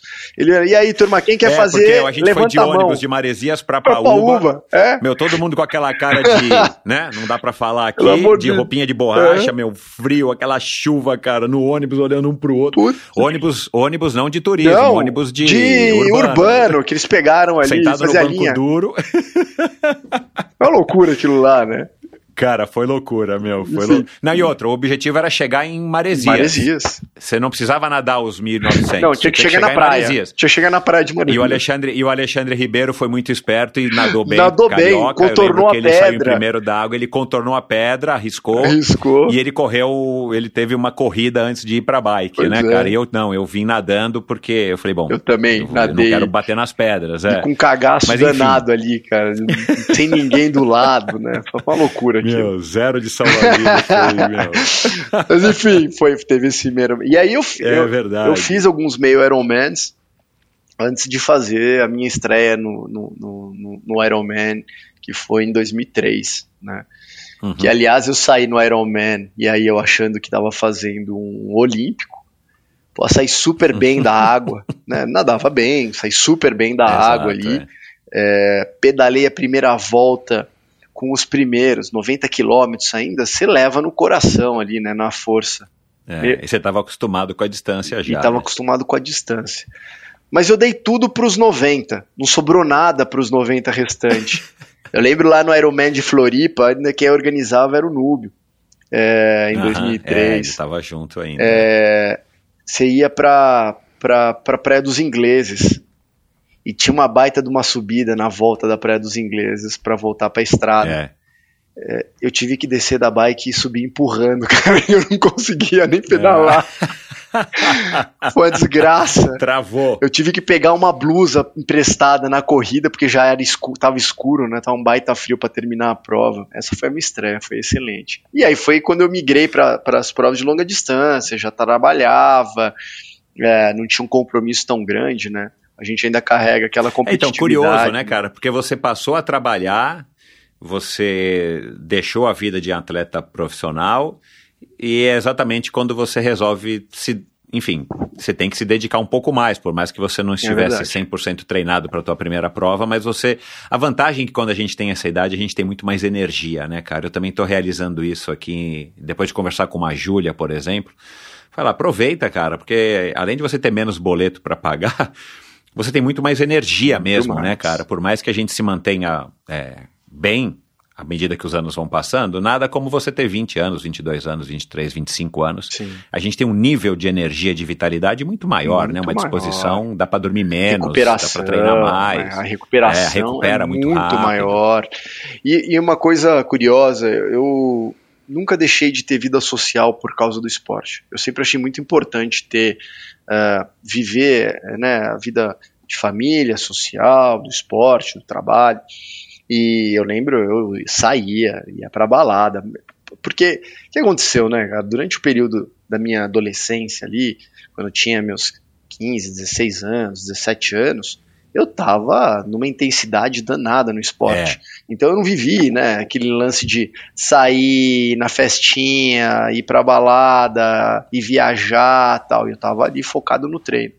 Uh, eu fui viver isso depois, né? E depois é, eu também pô, não queria perder né, essa fase, mas também queria treinar. Então eu lembro muito bem, falando de recuperação e de energia, quantas vezes eu não fui pedalar, fazer aqueles pedais na marginal ali, que a gente ia até Guarulhos e voltava, uhum. direto do, da balada ia direto, maluco, né, Uau. cara? Ia lá ainda meio bêbado, pedalava, voltava e tava inteiro. Voltava para casa no domingo, comia dois pastéis com caldo de cana e tava 10, meu. Tava beleza, Exato. pronto pra próxima. Hoje em dia, tá maluco, né, cara? Consigo nadar 100 metros. Agora, apesar da tua estreia no Iron ter sido assim, não muito legal, né, cara? Você teve Foi um fiasco, né? Não é que não foi, você foi gente foi um fina, foi um fiasco. é, tá bom, tá bom, foi um fiasco. Você curtiu, né? Porque você voltou lá mais N vezes, né, cara? Então, assim, foi, foi uma experiência bacana. O que, que você curtiu na longa distância que, que, que, te manteve também, cara? Aí já, né, você vai tendo que tomar as suas decisões profissionais, você começando a trabalhar, né, se preocupando, querendo sair da, da casa dos teus pais, namorando, vai casar com a Bianca e tudo mais. E você se manteve, né, cara, no, no, no triatlon. Qual que era a, o, o atrativo para você? O... Eu acho que você não tem uma tatuagem do Iron Man da batata da perna, não né? Não tenho. Tá. Eu... Nada contra quem tem, tá, pessoal? Mas isso é uma, uma piadinha, é uma piadinha. interna, o pessoal que tá me... É, quem tá do outro lado e tá acostumado a ouvir endorfina, eu faço essa piada, mas eu reconheço que para pessoa. Tem gente que é importante o Ironman nesse nível que o cara quer fazer uma Sim. marca, né? Além da É. medalha que, que, que, que, que simboliza aquele momento, aquela fase e tudo mais, É. né? Mas a verdade é que quem é mais antigo como nós. Não, não tinha isso, né, cara? Eu não sei nem se tinha tatuagem do Iron Man naquela época, cara. Aliás, vou tinha. tentar fazer uma pesquisa aqui, quando é que foi registrada aí, pelo menos, o primeiro registro de uma tatuagem de Iron Man. Mas enfim, qual que foi a motivação? O que que te atraía, cara? Qual que era o barato? puto desafio. Sempre foi, sempre foi sobre o desafio, assim, né? De estar numa distância nova, é, de não ter feito aquilo direito ainda, né? Então, pô, para quem saiu de provas curtas, ia muito bem em provas curtas, né? De certa maneira, tinha tido sucesso naquelas distâncias. Você ir para uma distância longa e, e- e querer se provar naquela distância é o que me motivava. Né? Então, pô, como é que eu fiz direito um sprint triathlon, um olímpico, um Ironman e não fiz direito ainda um Ironman? E enquanto eu não fiz direito aquele negócio, eu não parei. Uhum. Eu, pô, continuei tentando é, melhorar. Eu voltei em 2004. 2004 foi um fiasco também, de novo. É, eu- em 2004 eu fiz dois Ironmans, fiz no Brasil e fiz na Áustria. É, também não fui bem em nenhum dos dois. Uhum. E, e aí em 2005 é, eu falei, pô, eu vou. E é um pouco daquele ajuste também que acho que a gente demora para ter de quem sempre correu prova curta, né? E, e- e ir para uma prova longa que muda totalmente a dinâmica da prova, né? E, e aprender também a treinar para provas longas, porque quem treina para prova curta não fica pedalando é, cinco horas. Né? Você pedala ali uma hora, uma hora e meia, duas horas é o seu treino de, de longo né, para prova curta. Não tem treino mais. Bom, pelo menos na minha época era assim, hoje em dia não sei se mudou. Né? É, e e aprend, até eu aprender a fazer prova longa é, foi o que me motivava, que era um desafio, né? Se aprender é, a controlar o seu ritmo. é, a gente não tinha as ferramentas que se tem hoje, né? De é, potência, né? Que eu, pô, eu acho uma baita ferramenta, né? Assim, para treinar quem, quem treina e, e estudos que já tem, mais comprovados, etc. Não tinha. Era muito no feeling ali ainda. A gente usava pulsômetro, né? Polar Exato. e, e, e aprender ali alimentação e etc. Foi o, o, o que me motivava. Era o desafio Uhum. de fazer aquilo direito. Em 2005 eu fiz uma baita prova é, lá em Floripa. Foi um, Aí você acertou a Eu mão. acertei né? a mão. Na, na tua quarta participação. Foi na minha quarta participação, foi uma prova dura demais em 2005. É, ventou pra caçamba, choveu, tava frio. É, se eu não me engano, nessa prova, o Galinski, eu não, não lembro se foi o Galindes ou o Olaf Sabastius que ganhou. O cara ganhou uma prova com Uhum. nove horas. Assim, Olha. é, assim, é, é, foi uma prova super dura e eu fui super bem. É, se eu não me engano, eu fiquei em vigésimo. É, Nove horas hoje o cara não ganha nem categoria, não meu. ganha. Não ganha nem categoria. É. Mas essa prova foi uma prova dura. Eu fui super bem né, na prova. é, cheguei em segundo na categoria. No geral, acho que foi vigésimo. É, e nesse ano eu falei, pô, eu aprendi a fazer prova, porque eu- foi uma prova que eu me controlei pra caramba, soube aí a, a me alimentar e etc. E, foi super legal. Foi o ano que eu classifiquei pro Havaí, foi o ano que eu não tinha a menor condição de, de, de ir pra lá, não tinha dinheiro e tal. É, acabei acabei é, não indo. 2006 eu voltei, fiz a prova, é, fui razoável. Em 2007 é, não fui bem também. E aí foi o ano que eu acabei começando a namorar, né, minha atual esposa, e, e acabei deixando um pouco de lado assim os treinos é, mais sérios. E em 2008 eu me casei, né? Então Uhum.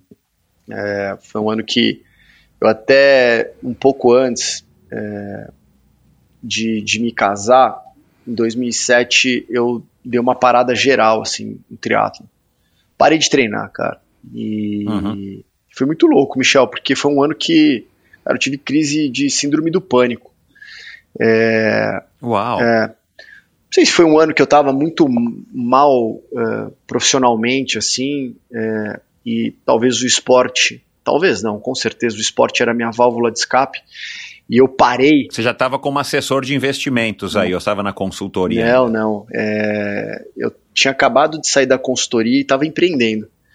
É, ah, é que você, teve uma, alguns, alguns algumas, enfim, teve uma fase de empreendedor. Eu né? empreendi algumas vezes e dei errado algumas vezes também, cara. É, e aí eu parei de, de, de fazer triatlon e, putz, acho que isso pô, desencadeou várias coisas, assim.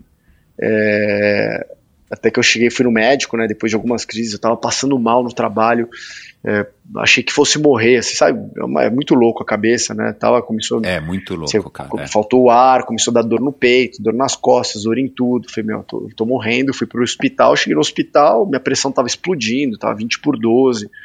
É, fiz vários exames, não tinha nada. No dia seguinte tive a mesma coisa.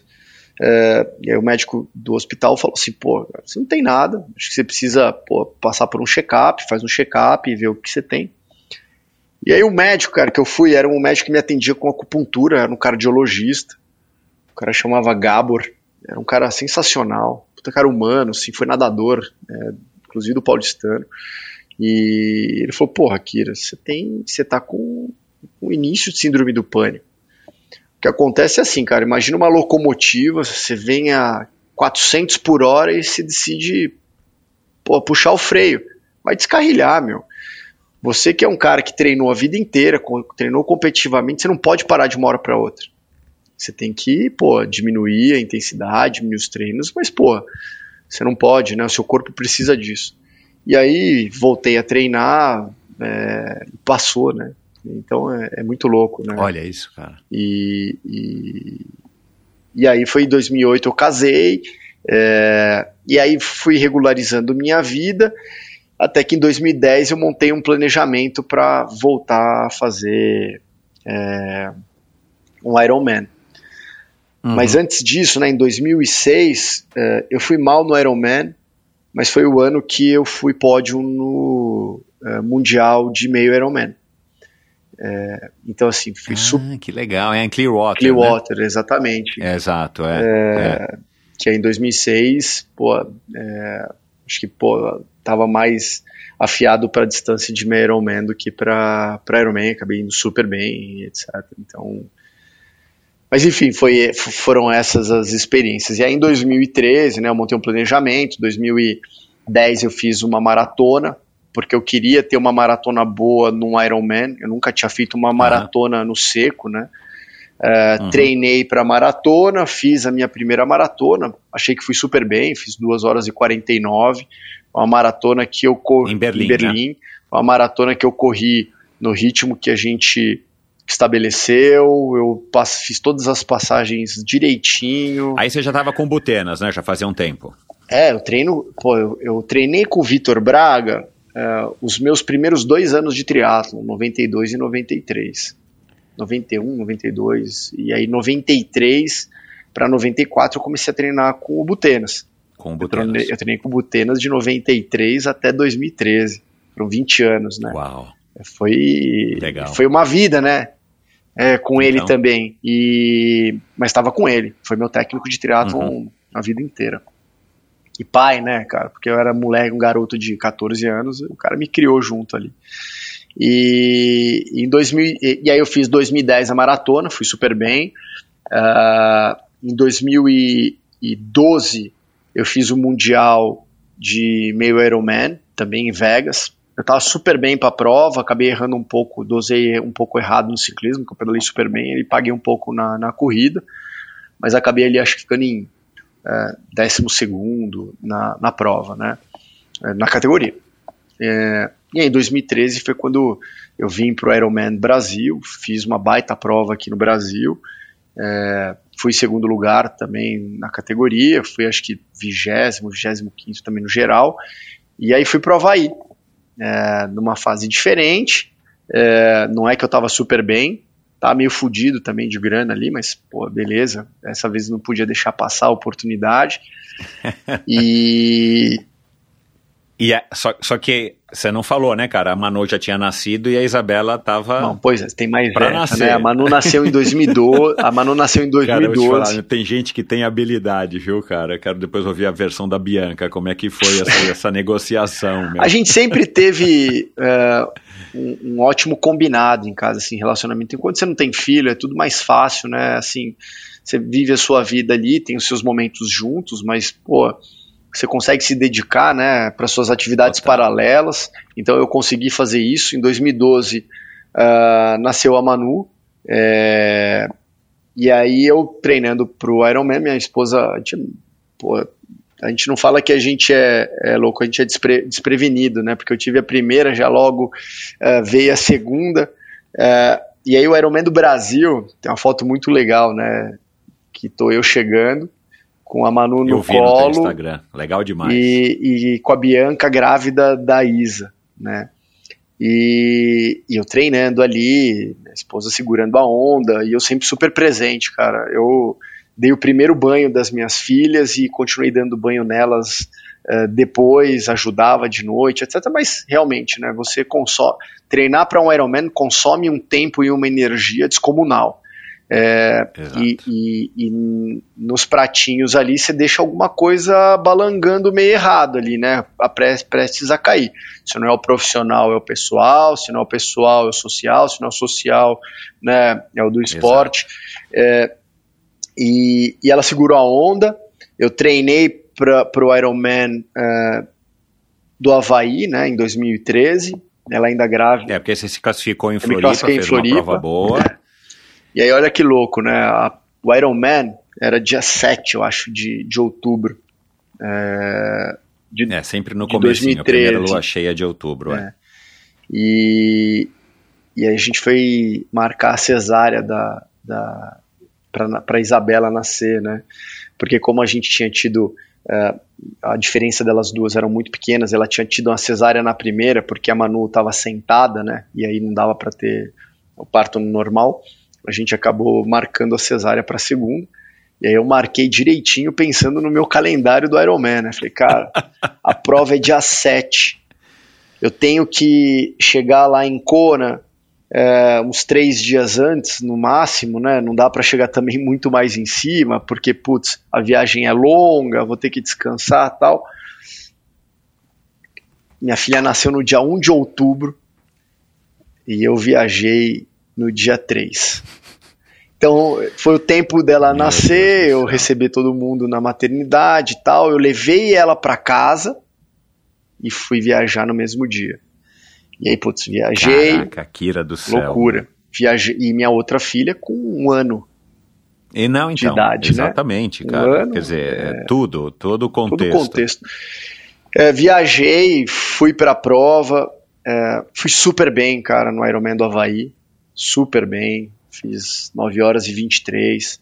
Fiz uma baita Uau, prova. Tem passo, cara. Fui é, o, o segundo é, amador brasileiro né, na prova.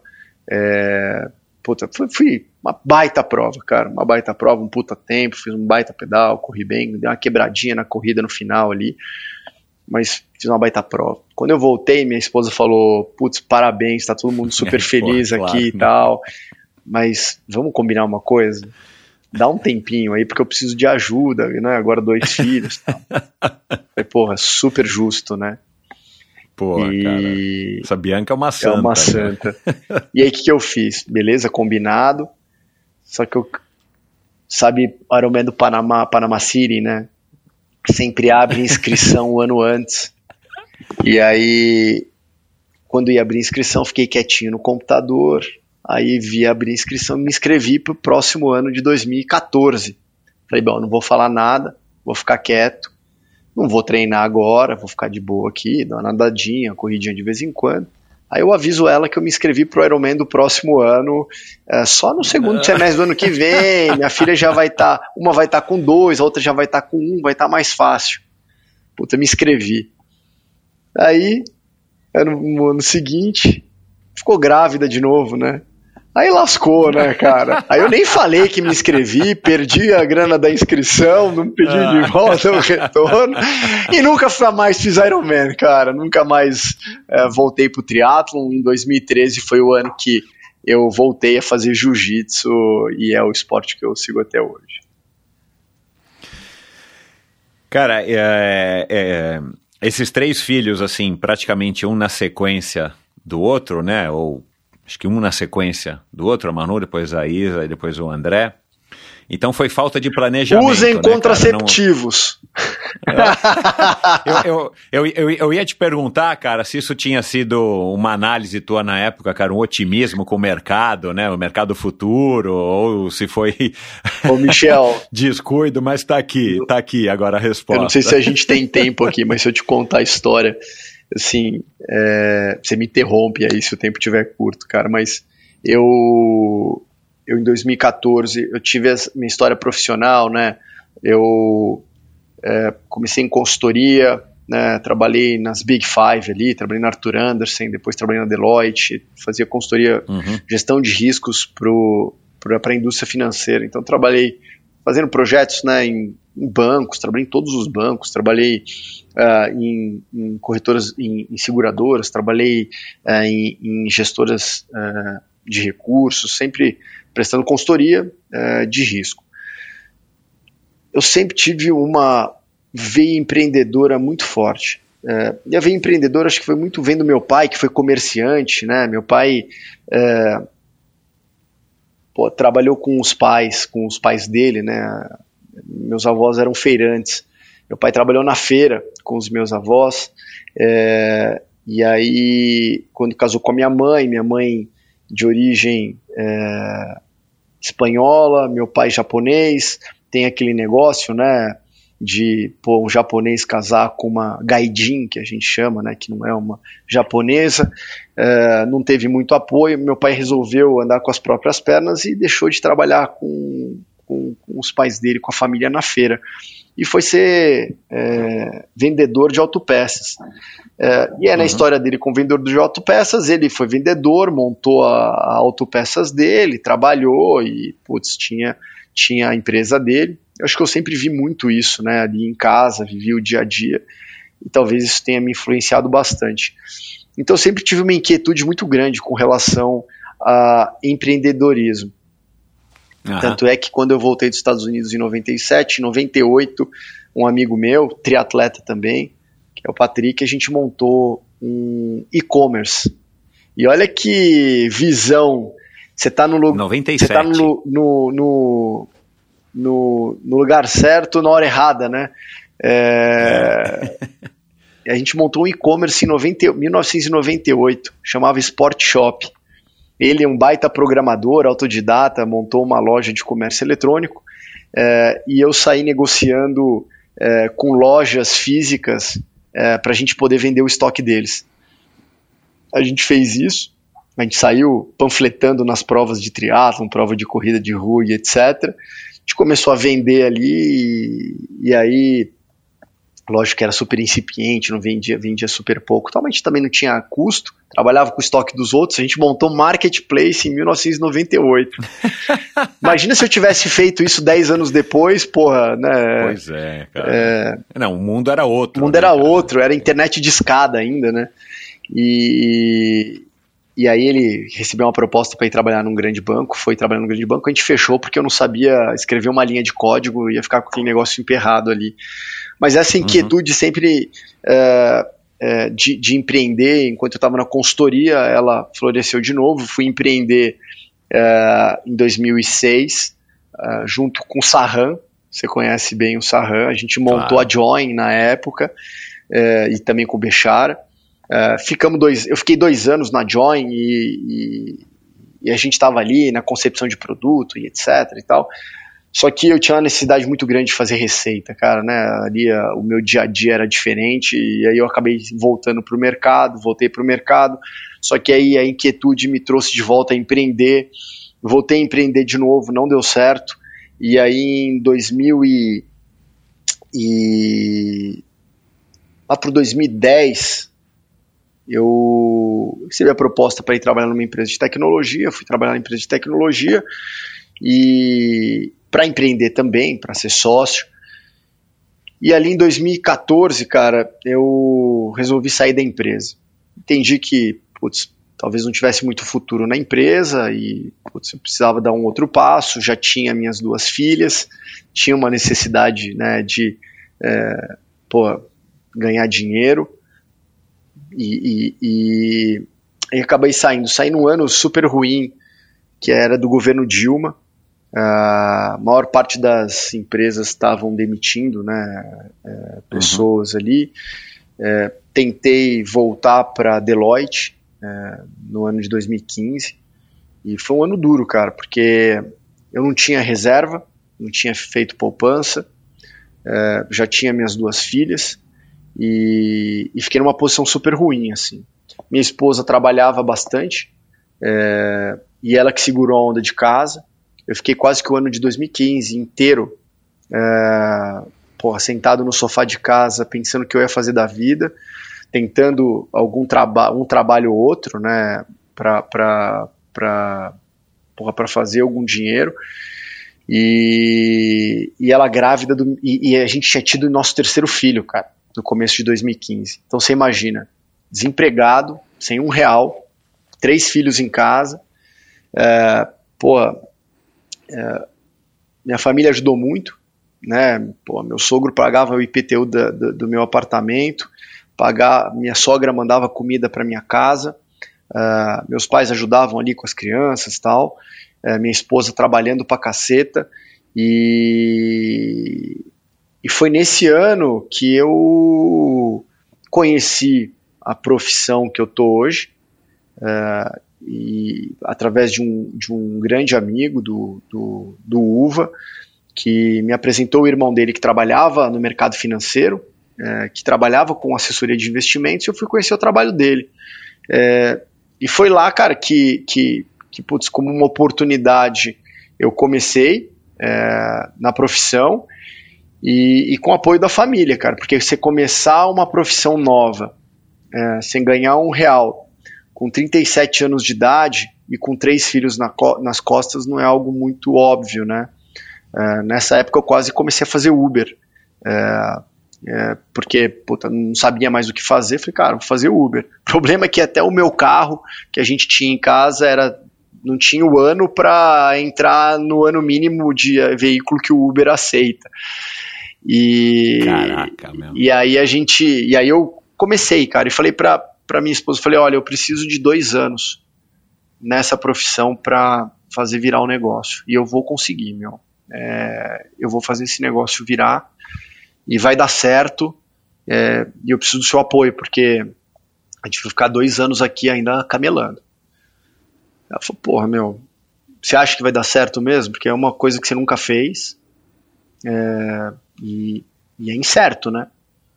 eu falei, é isso que eu quero fazer e, e eu vou fazer esse negócio dar certo. Falei, então tá bom, tô contigo. E deu certo, né, cara? Assim, é, é um negócio que, puta, necessidade me colocou num lugar e numa posição e que minha, o, o, esporte e acho que minha, a formação que eu tive me ajudaram muito na condução desse negócio. E, e aí foi bem no momento, né, cara, de 2013, você parei de fazer triatlon, é, putz, fui fazer um outro esporte, é, minha vida deu uma bagunçada profissionalmente, é, entrei de cabeça na profissão nova, e mas o esporte sempre teve comigo ao longo de toda essa jornada, porque senão ia me, me fazer louco, né, cara? Assim, esses altos e baixos são difíceis, né? E acho que o, é. o esporte, o ambiente ajuda bastante. E foi o jiu-jitsu que te manteve então, pelo menos num estado emocional mais ou menos ok, para que você pudesse também passar por todo esse período, né, cara? Com certeza, cara. Assim, é, é um esporte que é muito louco, né? As pessoas olham o esporte como violento às vezes, tal. Pô, o jiu-jitsu é um baita xadrez, cara. Assim, para quem não conhece muito a dinâmica do esporte, etc, né? Você sempre tem que estar tá com uma pecinha na frente do seu adversário, né? Uma posição na frente, já imaginando que a posição que você pode fazer, ele vai defender de um jeito, etc. Então, isso me ajudou muito é, psicologicamente. É, e, e, e, mais uma coisa, né? É, para quem sempre fez um esporte de forma competitiva, ali no topo, né, pô, ganhando prova, quando eu pô, era júnior, é, indo super bem, você começar a fazer um negócio, que você é um faixa branca, então, pô, eu, começar de baixo, ali, né, literalmente, pô, longe de querer me, me, achar aqui, mas pô, no triatlo era um faixa preta ali, né? E eu comecei, cara, no jiu-jitsu era faixa branca, com idade, é, em um esporte, Michel, que uh, você tem que se despedir de todas as suas vaidades, né? Assim, pô, é, da, pô do tatame para dentro, todo mundo é igual, não importa, cê, não adianta você ter mais dinheiro, você ter mais. É, ser melhor profissionalmente, ali todo mundo, cara, tá no pé de igualdade, né? Porque uhum. não tem equipamento, né? O seu equipamento é o seu kimono, cara. É. Esquece. Exato, é. Né? Assim, não tem a sua. Pô, é o que você tem lá, o que você aprende lá. E isso foi muito importante também, cara. Né? Porque é, psicologicamente me ajudou demais essa resiliência de estar tá lá aprendendo também algo novo, é, da mesma maneira que eu estava ao mesmo tempo aprendendo algo novo na minha nova profissão. Esse paralelo me suportou, as resenhas depois do treino, você sentar e ver que tem um monte de gente que às vezes que está na condição mesmo, mesma que a sua, ou que já passou por uma condição igual à sua ali, e pô, um ajudando o outro. Foi nesse meio que eu conheci a minha profissão, né? Porque foi nesse meio que tinha o Uva, que era meu amigo, que apresentou o irmão dele, que também era é, pô, lutador da mesma academia, que me apresentou a profissão, enfim, é, pessoas ali do meio também, que viraram meus clientes, e do triatlon também, ou seja, é, eu tenho pô, muito que agradecer aos dois esportes que, que eu pratiquei, é, até para o meu sucesso profissional aqui né, assim, sucesso, não gosto de falar sucesso, mas na caminhada profissional que eu, que eu, que eu tenho tido aqui. Vou querer falar de sucesso já já antes da gente terminar. Agora, eu acho que a combinação, olhando, claro, engenheiro de obra pronta é fácil, né, cara? Mas eu acho que essa combinação do que você viveu como um triatleta e, e dessa tua é, necessidade, essa busca por é, ter uma profissão que conseguisse pagar o teu custo de vida com dois para três filhos, e a escolha do jiu-jitsu, que já tinha sido um esporte que você tinha se interessado, acho que você conheceu nos Estados Unidos, né, se eu não me engano. Não, foi aqui, foi aqui é... em nove... quando eu voltei ah, dos aqui. Estados Unidos, ah, é, tá. eu conheci Legal. aqui. É, mas eu, eu acho que foi uma combinação que acabou, né, um mix que para você, no teu caso, acho que foi a, a o, o, o, grande, o grande lance, não de sorte, mas a junção de fatores que, que te levou para o sucesso, né, cara? Eu ouvi é, eu, eu não entendo quase nada de jiu-jitsu, mas eu ouço bastante podcasts, principalmente acompanho MMA e ouço bastante podcasts com, eventualmente com lutadores, né, que, ou praticantes de jiu-jitsu. E um deles, agora mais recentemente, e não foi o primeiro que falou isso, mas um deles agora mais recentemente, é um praticante amador de jiu-jitsu, ele falou que ele achava a opinião dele, que todo mundo tinha que ao menos fazer uma aula ou experimentar o jiu-jitsu, justamente por esses fatores que você acabou de falar aqui, por isso que me lembrei dele, cara. Te coloca no chão de verdade, te mostra, cara, que meu, você precisa ter essa humildade, né, de que tem dias que você vai vai estar tá por cima, tem dias que o outro vai estar tá por cima. E a filosofia, eu acho que, que, que ele estava se referindo, que o jiu-jitsu prega e ensina. E aí a gente está falando do jiu-jitsu de verdade, né? Porque, claro, tá, deve estar tá cheio de jiu-jitsu falsificado por aí, né? Mas a gente falando do esporte em si, da essência da modalidade. Uh, e aí, no episódio, no primeiro episódio do, do, do podcast do Carlão, né? Do Core 360. Grande Carlão, é, com faixa o preta. Gracie, exato o episódio com Horion Grace, aliás, um podcast muito legal, fica aqui a recomendação. mais uma vez. Cara, e o Rorion fala muito disso, né, cara? Ele que criou o MMA e tudo mais, né? Um, um dos precursores uhum. aí da, da família Grace. E, e aí eu queria ouvir a sua opinião sobre isso, cara. Você acha mesmo que, tipo, eu que nunca me interessei por artes marciais a não ser assisti-las, você acha que é, eu e quem estiver ouvindo do outro lado deveria ter alguma experiência com jiu-jitsu, pelo menos para dar uma chance e eventualmente é, entender do que, que se trata a, a, a, filosofia da arte suave? Com certeza, assim, sem, sem viés, né? É, o, pô, o próprio Kelly Slater, que, porra, cara nos, dispensa, porra, dispensa apresentações, já falou isso, falou que todo mundo deveria fazer jiu-jitsu. Recentemente, o próprio Mark Zuckerberg falou a mesma coisa. Por que, que ele não conheceu é, o jiu-jitsu antes? Ele é praticante. E ele é exato, é praticante. É, a filosofia, ela é, é assim, é, é, muito importante. Acho que de modo geral das artes marciais, né, Michel? Assim, é, o respeito que, que você tem que ter com, com o próximo, né, com quem está no tatame. Acho que o respeito. E aí eu, eu sempre né, remeto muito ao nosso esporte de origem, né? De origem, quando eu digo triatlon, né, que é o esporte que eu, que eu, que eu pratiquei tanto tempo. Eu não vejo respeito sabe? Acho que no, no, no, no triatlon, assim, é, com os atletas, com quem já construiu história, com o cara que tá lá. É, pô, cara, eu tava numa prova é, eu amo triatlon, assisto todas as provas, cara. Eu acompanho tudo, assim.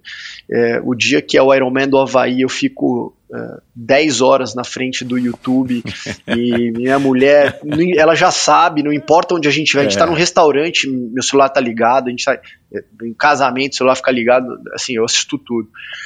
É, sou apaixonado, então por isso que eu falo que é o nosso esporte de origem, mas eu não vejo. Ah, e aí porque eu ia falar isso? Eu fui assistir uma prova em, em Brasília, um Ironman. E, e eu fiquei conversando com o Leandro um, um tempão, né, com o Leandro Macedo. Tempão, assim, a gente estava conversando ali. Quantas, quantas pessoas eu vi passar do lado dele, sabe, assim, do lado da gente, trocando ideia ali. E o cara, puta, tratá-lo como um Zé Ninguém, assim, né? É, é. Isso é o tipo de coisa. Eu, eu falo, né, sei lá, você tá treinando, o cara passa ao seu lado, te xinga, né? Você tá na ciclovia, o cara falta te empurrar pra dentro do rio ali, né? É, o jiu-jitsu, nas artes marciais, você tem que respeitar o cara que chegou antes que você. Né? Aquele cara que construiu a caminhada dele, que tá lá há mais tempo, que tem mais sabedoria que você, que tá na sua trilha. Não importa, cara, se é um competidor, faixa preta, é, se tem um cara que chegou ali antes que você, você é, tem a obrigação de respeitá-lo. É, o jiu-jitsu é assim, cara. Você entra no tatame. Isso, isso é ensinado. É ensinado no dia a dia. No dia, -a -dia. Né? Você entra no tatame, você tem que pedir licença para entrar no tatame para o seu professor. Você entra no tatame, você tem que cumprimentar primeiro o seu professor. Depois você tem que cumprimentar primeiro todos os faixas pretas que estão lá.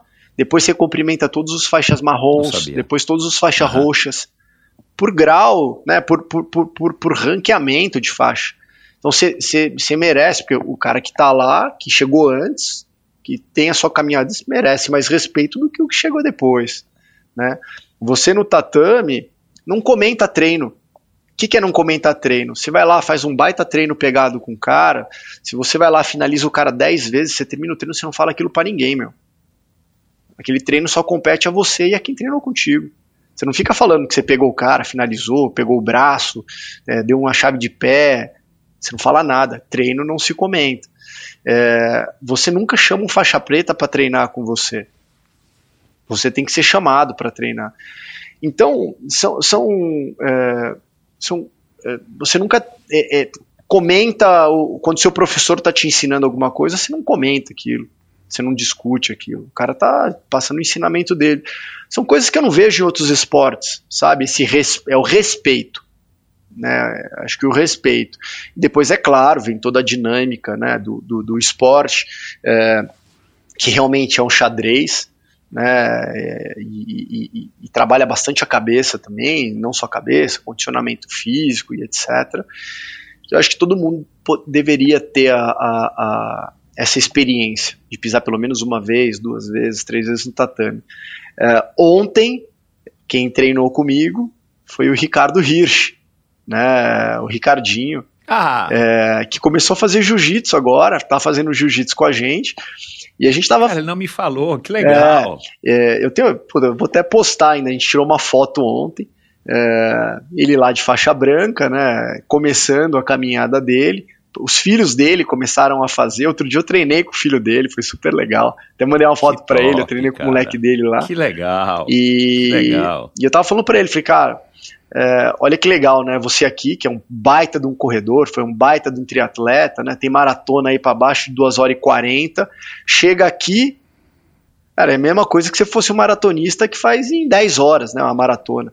né? É, boa, boa analogia. E esquece, é. né, que você corre para 3,30 por quilômetro, cara. Aqui você tá caminhando. E, e é aquele lance da, da, da vaidade, né? Você chegar, saber que você tá para trás um caminhão de anos lá, de quem chegou antes que você, e, pô, começar a- a- um novo aprendizado. Né? Isso é, é super legal. Então, convido você aqui para fazer um treino com a gente, na nossa academia, na X-Coach. Pô, ainda sabendo que era na, na mesma rua que Na eu mesma moro, né, rua que cara? você Agora mora. Não vou ter como negar. Pô, dá pra ir andando. É a academia do, do meu mestre Celso Vinícius, que é formado pelo Gordo, que é formado pela família Grace. Enfim, hoje todo mundo que é, pô, dá aula tem é, da sua origem é, Grace, né? Então, porque é. pô, alguém foi professor de alguém que dá aula hoje, então, ou seja, Aham. a raiz é a mesma, né? E, e pô, é uma academia. Na nossa academia só tem aula para mulheres também. É, que eu sei que às vezes, como é um esporte de contato, né? Às vezes as pessoas se sentem um pouco é, é, desmotivadas, porque acho que é, é um ambiente de total respeito. Né, com, com, com o próximo, enfim, é, mas tem aula pra- só para mulheres todas as quartas-feiras às 8 da noite, que é puxado por uma campeã mundial é, seis vezes campeã mundial de sete, se não me engano, sete, oito vezes campeã mundial de jiu-jitsu, que é a Michelle Nicolini. É, é um ambiente super legal, cara. É, para quem tá começando, pessoas, todo mundo, pessoas como a gente que trabalha, que não dá para chegar com o olho roxo no dia seguinte no trabalho, porque tem que ganhar o, o pão de cada dia. Ah, agora, Kira, é, cara, você falou aí de vaidade, né, cara? E, e, e para mim isso é um, um contraponto que eu queria conversar um pouquinho contigo. Ouvir tua opinião. É, o, o- o mercado financeiro, cara, ele é um poço de vaidade, né, cara? Eu acho que o, o, que as, o que as agências de publicidade eram nos anos 80, nos anos 90, é, em termos de poço de vaidade, onde né, os publicitários eram as mega estrelas, né, os Uber models da época, eu acho que isso migrou para o mercado financeiro aí no, sei lá, talvez a partir dos anos 2000 e talvez a gente viva hoje uma, uma febre em todos os sentidos, né, cara? Além da, da enfim, do, do surgimento, da descentralização, né, dos Bradescos, dos Itaús e dos, dos grandes bancos, né? Para outros bancos, para novos formatos de, eu não entendo quase nada também de investimento nem do mercado, mas assim, é, eu entendo que, cara, essa história de ser assessor, de, de ter uma, uma consultoria de investimentos e tal, virou um negócio e, e a gente, né, eu, eu, brinquei aqui na abertura do nosso episódio, né? O mogul, não sei das quantas, do mercado financeiro, o, o, mecenas dos tatames da Faria Lima, né? Tem essa pecha, né? Da Faria Lima, os Faria Limers. Faria Limers, né? Eu vi que você tem alguns coletinhos no seu armário, mas a gente não precisa falar eu disso. Vou te mandar um de presente. Um... Pronto, tá bom, eu vou aceitar. é... Aliás, você deve ter o meu tamanho hoje, né, cara? Porque eu já vi nas tuas fotos no teu Instagram, você tá parrudão, assim, no bom sentido, Pô, né, cara? Porque você era um. É quando, a, quando, a, gente competia, você era um moleque franzino, magrinho, né, cara? Aquele quilos, corpo de né, nadador. 58, cara. E a vida, a idade hoje? me deu esses é. quilos, não foi o esporte, né? Não, mas você pesa quanto? Não, você tá meio forte, né, cara? Pelo menos aquela cara de mal assim, ó. Mas aquilo lá é a pose do. Aquela foto tirada um pouco então, de baixo, né, cara? Pra dar uma impressão de que o cara tá maior. A minha mulher, a minha mulher me zoa todos os dias. Ela falou assim: por que quando vocês tiram foto no tatame, vocês colocam a cabeça pra cima e põem o mão no peito? Porque é a pose. É a pose, pô. Tem que fazer a pose. Não adianta só estar tá lá. Mas você pesa né? quanto hoje, Akira? 80. 80? Quanto? 80. É, cara, pô, você já tá quase do meu peso. 80 cara, quilos. É. É. Ó, meu último Iron Mas, Man enfim, eu fiz cara, com 73 em 2013. Eu tinha 70. É, que é um peso, é um 73 peso legal pra Iron Man, É. né? Hoje em dia acho que não. Acho que hoje em dia tem que ser um pouco mais leve. É, cara, eu tenho 1,82. É, mas eu sou mais baixo que você. o ó. teu biotipo na época, quando você era moleque, era um biotipo bem dos triatletas de hoje, né? Eu que era, eu que era o padrão na época, hoje eu tô completamente fora do, do Pô, padrão. Eu competia com biotipo 82 de, quilos. Tinha biotipo de keniano, é, de Então, Somália, é, meu. eu lembro direitinho. difícil a situação ali. Magrinho. Minha mulher é. falava assim, putz, você era Mas, feio, enfim. hein, meu? Eu falei, "Era." Voltando ao posto de vaidades, cara, como é que você entra e prospera tanto no, no mercado que no mercado financeiro, né, cara? Assim, a tua empresa hoje é- é gigantesca, né, cara? E você tem uma relevância, não é só o tamanho, né? Você tem uma relevância. Você dá um Google Eduardo Akira, cara, não aparece nada de triatlon, zero de jiu-jitsu, mas, meu, o teu nome tá em tudo quanto é Infomani, não sei das quantas e tudo mais, né? É, cara, como é que você consegue prosperar tanto num mercado que é um poço de vaidades? Você me corrige, né? Se não for tanto mais assim. É, e ao mesmo tempo você é esse cara é, que tem esses valores, cara, que foi forjado no esporte, na piscina, na pista, na estrada, ah, tem essa noção da humildade que o jiu-jitsu prega e ensina, né? E você já está tantos anos no jiu-jitsu, faixa preta, campeão aqui, campeão ali, né? É, você acha que talvez isso tenha sido, cara, talvez o o contraponto ou ah, o equilíbrio para que você também não subisse num pedestal e se, e se achasse o rei da Faria Lima, né? Quisesse ali trocar a estátua do Faria Lima, do falecido Faria Lima, por uma estátua do Eduardo Akira, ali perto do Museu da Casa Brasileira, para chamar a avenida de sua, cara. Como é, que, como é que é isso, cara? E como é que você observa isso no seu métier hoje, no seu, né, na sua profissão?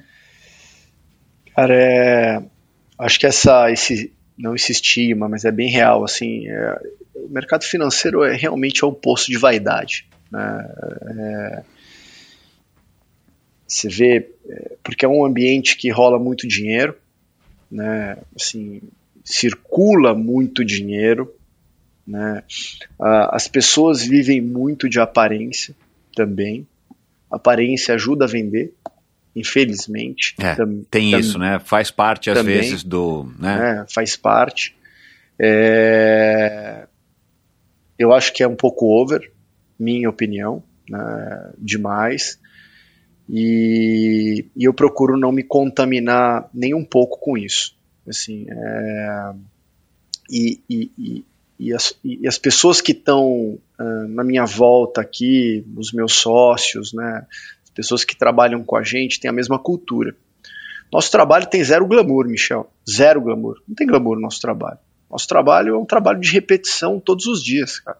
Né? De levantar, é, pô, se, se, se, se abastecer de informação o tempo inteiro, é, atender os seus clientes, é, olhar sempre para os melhores interesses deles, é, ter humildade no trabalho. É, pô, não é diferente disso. E todo dia você tem que acordar e fazer a mesma coisa. É, pô, glamour não paga conta, cara. Né? Vaidade não paga conta de ninguém. É, pô, com certeza, é, a, a, tudo que eu vivi, a minha formação familiar de valores, o que o esporte me trouxe, é, e o que continua me trazendo até hoje, todos os ensinamentos que eu tive, é, me fizeram assim, pelo menos eu acho que eu sou assim, né? É, é, e, e talvez um pouco da minha personalidade mesmo, assim, é, porra, eu sou um cara que quando fazia triatlon, era garoto, podia muito que bem chegar na escola e, putz, porque era atleta, é, pô, talvez era o único atleta da escola ali que se destacava e etc. Eu tinha vergonha de usar as camisetas que a gente ganhava das inscrições de triatlon. Eu dava todas as minhas camisetas, todas. Porque eu tinha vergonha de usar, né, de chegar lá na escola com uma camiseta escrito Troféu Brasil de triatlon, etc. eu sempre tive vergonha, vergonha mesmo, de usar, de parecer que eu estava aparecendo demais, assim. Então acho que isso é um pouco da minha personalidade também. É, nunca, nunca gostei de parecer mais que o outro, de falar mais que o outro. É, acho que dificilmente você pode perguntar para a turma ali, você vai é, encontrar pessoas que me viram comentando os treinos que a gente fazia lá atrás. Cara, o treino que a gente fazia era o treino que a gente fazia ali, quem via era quem estava com a gente, acabou, meu, não tinha mais do que isso. Né? Ah, ganhou a prova, putz. É, até os meus sócios brincam aqui, né? Pô, se a gente não falar que ele foi atleta, ele não fala. E realmente eu não falo, porque, putz, cara, é um negócio meu, foi legal, mas só, pô, mas isso ajuda, é importante, inspira as pessoas, etc. Então, às vezes, eu uso um pouco aqui para contar a história na empresa, para quem está entrando, um pouco para inspirar as pessoas, porque muito do nosso trabalho às vezes é inspiracional, né? Assim, para quem vem, né? E inspiração ajuda muito as pessoas a se motivarem. Mas não é algo que eu gosto de me gabar, entendeu? Eu acho que a empresa uhum. que a uhum. gente tem hoje, que a gente está construindo, pô, é uma empresa que tem relevância realmente. É, cara, trabalho pra caralho, meu, aqui, e acho que esse é o segredo, né? Qual que é o segredo? É trabalhar pra caralho, meu, assim, não tem, e fazer a coisa certa, né? Você sempre tem que fazer a coisa certa. E acho que é, toda a minha vida profissional, minha vida de, de, de atleta foi pautado em fazer a coisa certa. Você faz a coisa certa, uma hora as coisas boas vêm para você, né? Se você é, pô, faz coisas boas para as pessoas, as coisas boas voltam para você. Eu acredito muito em energia, é, muito, mas assim, putz, não adianta, cara. Se faz coisa ruim, não tem como vir coisa boa para você, cara. Vem uma coisa boa, mas em algum momento a conta vai chegar. E acho que esse é o segredo da minha caminhada profissional. Eu não gosto de falar de, de sucesso. E e a gente continua assim, todo mundo que está em volta, pô, é difícil se você é uma pessoa assim atrair pessoas diferentes, né? Porque você repele quem é diferente. Então, é, todo mundo que está em volta é assim também. E assim, nossa empresa tem relevância sim, é, mas está longe, acho que da onde a gente quer chegar. É, acho que a gente tem um tanto quanto de uma é, insatisfação permanente pelo que a gente faz. Então acho que isso ajuda a gente a buscar sempre. Inquietação, é uma, né? Talvez é, seja a melhor Exato. É. Vocês estão satisfeitos com o que vocês fazem, mas vocês vocês estão inquietos, a gente, vocês querem sair de onde vocês estão para ir para o próximo passo. Exatamente, cara. Assim, essa, essa inquietude sempre é, ela é aflorada em todo mundo que está aqui, assim, em querer fazer mais, querer fazer mais, fazer mais da maneira correta é, e, sem perder a humildade. É, isso é o mais importante, cara. Ninguém é melhor que ninguém, né? Putz, eu tô construindo aqui, mas porra, do outro lado da rua aqui tem o meu sócio, que é o BTG Pactual, que, putz, assim, eu sou um grão de areia perto do que os caras são, uh, do jeito que outras uh, empresas de outros segmentos são, e, mas acho que tem muito desse, né, Fala Fala, do Faria Lima e etc. Meu escritório é na Faria Lima porque a gente está aqui inserido no meio, é importante, mas longe de ter, acho que esse, esse ser envolvido por essa cultura, sabe, que, que tanto se, uhum. se fala por aqui. Mas tem, viu, Michel? Você vê um monte de garoto aí, cara, que está começando na profissão e... E, com, e como você consegue manter Aí vamos falar nessa molecada, que são os, os que estão ingressando, né, os assessores, e né, vocês estão sempre crescendo, sei lá quantas filiais vocês têm espalhadas pelo Brasil, mais de 15. É, como é que vocês conseguem manter isso na cultura da empresa? É legal vocês serem assim. Você tem os seus sócios também são ex-atletas ou foram, são praticantes de algum, alguma modalidade, eles entendem isso contigo para que você consiga espalhar essa cultura né, cara? Porque assim, eu trabalhei 15 anos no Pão de Açúcar, na época. Eu lembro. No final da época de ouro, né? Eu fui atleta do Pão de Açúcar ali atrás e tal. E, cara, isso era muito nítido, né? Do Abílio. Né, assim, e o, e o Abílio já deu N entrevistas, já deu, já bati um papo com ele aqui no Pão de Açúcar, aqui no, no Endorfina, inclusive com o João, né, infelizmente faleceu. Cara, era uma coisa mesmo que você vê que é deles, como é, como é sua, né, cara? Assim, é legal porque dá para traçar um pouco desse paralelo. Claro que você ainda não tem 150 mil funcionários, mas quem sabe, Longe, né? 60 mil acho que tinha ah, na época, não sei quantos tem hoje, mas enfim. É, é legal traçar esse paralelo, porque, cara, fez parte da tua vida desde de garoto, fez parte da vida do Abílio, e o Abílio passou isso para o João, para Ana, para o Pedro e para Adriana, né, cara? É, e você, quem sabe, vai passar e vai conseguir passar isso muito bem também para os teus filhos. Mas enfim, como é que você consegue, cara, acalmar esse caldeirão de um monte de moleque querendo andar de carro de corrida, de relógio do ano, querendo comer e pagar caro, uh, em restaurante caro, com, né? Assim, existe, vocês têm essa, você principalmente que, que tem isso, vem, você tem essa preocupação, como é que você passa isso, essa cultura adiante, para que você não tenha dentro da sua empresa e de, é, pessoas que, que se deslumbrem com isso e, e eventualmente, sabe, saiam da casinha por conta dessa, dessa fogueira de vaidades? essa vontade, né? Você disse aqui, eu anotei aqui, ó, você disse que é viciado na vitória. É legal, mas ao mesmo tempo você não pode só valorizar a vitória ou a vitória a todo custo, ou achar que a vitória é o seu único objetivo per se. Pela vitória, por ter uma puta grana no bolso e ter um carro de corrida na garagem, né? Como é que é isso, cara?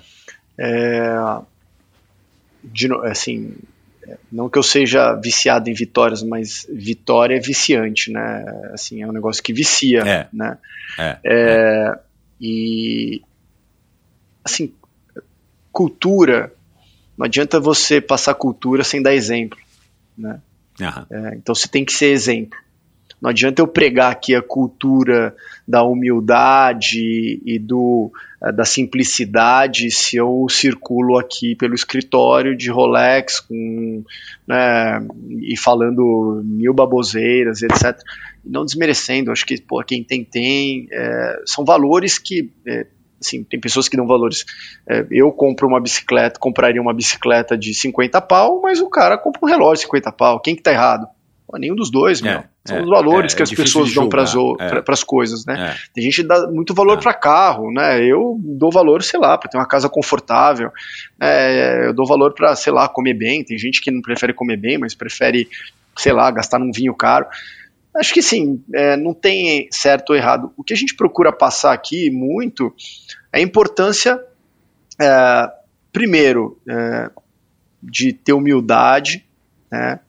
É, em ter os valores que a gente prega tanto aqui na empresa, de é, pessoas, de é, interesses do cliente, é, de foco, né, de intensidade no trabalho e, e de nunca dar um passo maior que a perna, né? Porque assim, pô, cara, se o cara tem grana pra caceta, conquistou, suou e quer comprar um carro que condiz com o tamanho do patrimônio dele, ótimo, meu, faça isso, né? Mas não é porque você tem um carro desse que vai chegar aqui e cagar na cabeça de um cara que não tem um carro que, que não é igual ao seu. É, assim, uhum. Acho que todo mundo tem que desfrutar das suas vitórias. É, se você quer eventualmente fazer uma viagem ao redor do mundo porque você conquistou isso, putz, faça. Né? São os seus valores. É, mas isso não te dá o direito a. Porra, sei lá, é, é, falar ou ficar se mostrando. Se achar cara, superior, se achar ao, superior outro, ao talvez, outro. Né? né? Ninguém é superior a ninguém. E, e esse lance assim, é muito exemplo. Né? Assim, eu eh, pô, ando aqui, pelo amor de Deus, parece que eu sou o Abílio Diniz, né, cara? Longe disso, né? Eu sou a Kira que até outro dia não tinha dinheiro para almoçar quase, mas é, Cara, eu entro na sala, eu arrumo a televisão, eu conserto o quadro que está é, torto, vejo que não está pendurado, ajudo, ajudei a fazer a mudança. Por quê, cara? Porque é meu isso aqui também, e, pô, é o meu lugar. Você tem que dar exemplo para as coisas. Né? Ah, pô, mas você que é o, o fundador da empresa está fazendo isso? É, ué. Qual a diferença minha para você que chegou ontem? Eu tenho que fazer também, meu. Né? Exemplo, liderança, liderança é por exemplo, cultura você passa por exemplo, por osmose, né? Tem que estar próximo e, e, e nunca esquecer, independente de onde você chegou, né, Michel? Assim, assim não que eu tenha chegado longe, acho que eu estou no meio da minha caminhada aqui, é, já conquistei bastante coisa para minha ambição, né? E cada um tem a sua. É, mas a gente nunca pode esquecer de onde a gente veio. E acho que isso é o mais importante, cara. Assim, não, não, a gente não pode esquecer da nossa origem, da, dos nossos valores, de como a gente foi formado. É, pô, por tudo que a gente passou e sempre parar, pô, e, e, e fazer a, a, o exercício de que você pô, pode voltar para trás em algum momento e que aquilo são coisas da vida e que pô, você tem que levantar e fazer de novo. É, quantas vezes eu já não tive que levantar, que eu tomei um tombo, tive que me levantar e começar de novo. E, putz, se isso acontecer, cara, vou ter que me levantar, fazer de novo. Não é demérito, não é vergonha, desde que eu sempre esteja fazendo tudo certo, da maneira correta e dando o meu melhor. E esse negócio de dar o, dar o, dar o melhor, né, assim, o meu filho, cara, meu filho é super competitivo, cara, o mais novo. É, a minha filha mais velha já tá na natação, treina pra caramba, a do meio e eles são diferentes, né? A do meio é menos competitiva, é na dela, faz, gosta. O meu moleque, assim, é competitivo no extremo. E, e aí ele tinha teve competição esse último final de semana, né, de natação. E durante a semana ele ficava assim: pô, papai, eu tô preocupado, tô nervoso. Sete anos, né? Falei, mas você tá nervoso do quê, filho? Tô nervoso com a prova. Falei, é, ah, por que, que você tá nervoso? E falou, porque eu não quero te decepcionar. É, coitados, meu. é, tá emocionante, né, cara? Eu falei assim, porra, meu, se você fizer o seu melhor, você nunca vai me decepcionar, né? Exato. Porque, porra, cara, o mais importante é, o que eu não quero é que você entre na competição e, e em qualquer coisa que você faça na vida não deu o seu melhor.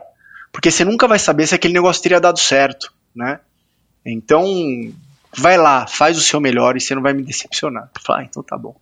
Não adianta, ele vai lá, meu moleque é foda, cara. Ficar puto se não, se não vai bem, é, vai bem, fica super feliz tal, e, e tá lá, assim, acho que tá, tá, tá, um pouco no DNA, né? Tá no sangue. Tua mãe já tá lá torcendo e agenciando a avó Puta agora? merda, cara. Tá que nem louco. daquele mesmo jeito, sabe? Imagina, Vocês viam cara. ela gritando lá na, na, na grade, e ela vai, e ela fala pra eles, eu vou lá, eu vou gritar. E ela vai, grita. É um barato, cara. Muito engraçado, meu. Não adianta, não adianta você dizer que tá com vergonha nem nada. Aguenta, Não, aguenta aí. Tá. Não, e eles adoram, né, meu? As crianças adoram. Cara, que top, É muito meu. legal. Agora, cara, pra gente caminhando aqui pro final, é, meu, a tua família, né, foi muito importante pra você. Você acabou aqui de, de dar um outro exemplo aqui agora, mas é, a gente conversou aqui é, bastante sobre a importância, né, cara, dos teus pais, do exemplo deles, do incentivo da tua mãe, da cultura que tua mãe é, conseguiu colocar é, para você. E agora você com a sua própria família, você dando agora esses exemplos, né, cara, assim, é, queria que você falasse um pouco disso, cara, da importância, né, cara, da, da- das nossas famílias, né, tanto a, a qual a gente pertence e a que a gente construiu. Sim. É, não só que a, a que a gente construiu, isso engloba amigos, né? Porque é é a família que a gente escolhe, né? É, cara, é, é tudo, né, meu? Tudo, família é tudo, assim, na, na, na, na nossa vida. Eu tô chorão aqui agora, eu sou chorão, viu, Michel? Eu, eu passei por bons bocados, assim. E não de jovem, assim, jovem eu sempre tive muito apoio, meus pais sempre ah, batalharam bastante, a gente nunca, a gente nunca foi rico, cara, assim, mas a gente, tudo que eles, eles eh, podiam, eles davam pra gente, né, na medida do possível, assim. É, e aí depois na minha fase mais adulta, assim, é, ali por volta dos meus 30, e- 36, 37 anos, é, foi um momento bem difícil na minha vida e, e que se eu não tivesse a família, ah, não só a família, né, minha família, minha esposa, meus pais, meus sogros, meu irmão, acho que e os meus amigos, teria sido muito mais difícil. É, e, e isso que eu tento em casa passar muito para os meus filhos também, né, assim, da importância que que as pessoas têm nas nossas vidas. É, acho que é, durante a vida a, a gente vai tendo pessoas no nosso caminho que são muito importantes, né? É, e que marcam muito. E, porra, cara, que assim, eu, eu, eu tenho é, gratidão eterna e não é gratidão da palavra bonita que todo mundo usa hoje, né? Mas é, é de, de uma de uma gratidão mesmo profunda, assim, por terem me ajudado. É, e me ajudado não só, porra, cara, com palavras, é, financeiramente, é, de todas as formas, assim. E, e, e, a base de tudo, cara. Assim, se eu não tivesse tido uh, toda, toda, toda a base de valores que eu aprendi com, com os meus pais, né, assim, e sempre através do esporte, uh, não teria uh, feito a pessoa que eu sou hoje. É, se eu não tivesse a esposa, os filhos que eu tenho hoje, eu também não seria o que sou hoje. É, acho que as condições da vida vão colocando a gente num caminho também que, que é muito importante que a gente tem que saber é, conduzir, né? Assim, e, e, acho que é isso, cara. Assim, é, família é tudo, meu. Família e família aqui estão também os os amigos que são os irmãos que a gente é, escolhe, né? É, bacana, concordo contigo, cara. E, e, nada como a gente passando pela vida, né, e, e, e vivendo a vida que a gente vive, para a gente também começar a valorizar cada vez mais isso, né, cara? Eu acho que essa é uma das grandes dádivas da gente, da gente envelhecendo. Né, Sabedoria, né? né? Passando. É exato, sabedoria. E hoje eu vejo. Que se resume eu nisso. Discuto, é. Eu discuto muito assim com a, com a, minha esposa. Hoje a gente vê relações tão superficiais, né, entre as pessoas, assim, né, de é, que, puta, cara, é, não sei se mídia social, essas coisas atrapalharam. Da mesma forma que a tecnologia ajuda, ela atrapalha de, de alguma outra maneira, né? Exato. É, Exato. As coisas são tão superficiais, os sentimentos são tão superficiais, né? É, eu li o livro lá da, da, da, do Dalai Lama, né? Que ele fala que o sentimento de felicidade é algo tão superficial, né? Porque basta se olhar para cima para ficar mal e basta se olhar para baixo para ficar bem, né? Eu acho que esse lance de rede social hoje em dia traz muito isso, né? Às vezes você vê o bacana lá que posta uma foto num restaurante super legal tal, você tá comendo um prato de feijão ali, você fala, puta que merda, né? Tá... E às vezes aquele cara postou uma foto que ele não vai comer aquilo nunca mais, né? Ou o cara viajando, foto feliz, às vezes o cara tá triste tal, isso atrapalha demais. E as relações foram ficando superficiais. E e, pô, a gente tem que dar muito valor, acho que, assim, para relações sólidas é, e, e cultivá-las e tê-las ao lado e, e, e, valorizar mesmo, porque acho que é a base da nossa, da nossa vida. E ter idade é isso, cara, te ajuda a ganhar a sabedoria sobre o que é importante e o que não é, né? Exato. Cara, é, queria te fazer aqui agora algumas perguntinhas para você responder da maneira mais rápida, com a primeira coisa que lhe vier à cabeça, antes da gente encerrar essa conversa bacanérrima. É, e já vou começar com isso, né, cara? Você já é um quarentão e. e Ainda tô mais perto dos por... 40 do que dos 50, né? Exato, né? é, é, eu sou cinquentão, você é quarentão. Uh, você tá é, e, e, você passou por tudo isso, né, cara? A gente, nessas duas horas de conversa aqui, passou aí por uma boa parte, mas claro que, que não é tudo, da tua vida. É, o que que hoje, no alto dos teus 44 anos, o que que você diria pro Akira de 20? Acho que você estava lá, sei lá, em San Diego, sei lá onde é que você estava nessa fase, né? É, o que que você diria, cara, pro Akira ali, triatleta, de 20 anos, 20 e pouquinhos anos? Não faça nada diferente do que você fez. Continue nessa, nessa toada, porque, cara, o que, o que eu fui e o que eu fiz me fizeram chegar onde eu tô hoje. Com os erros, né, com os acertos. Exato. E, e putz, cara, é, eu sou feliz pra caramba. E agora, o que, que você colocaria agora num papel se você fosse mandar uma mensagem pro Eduardo Akira daqui a seis anos, com 50, cinquentão, quem sabe dono do banco Aquavero. Tá bonito. É?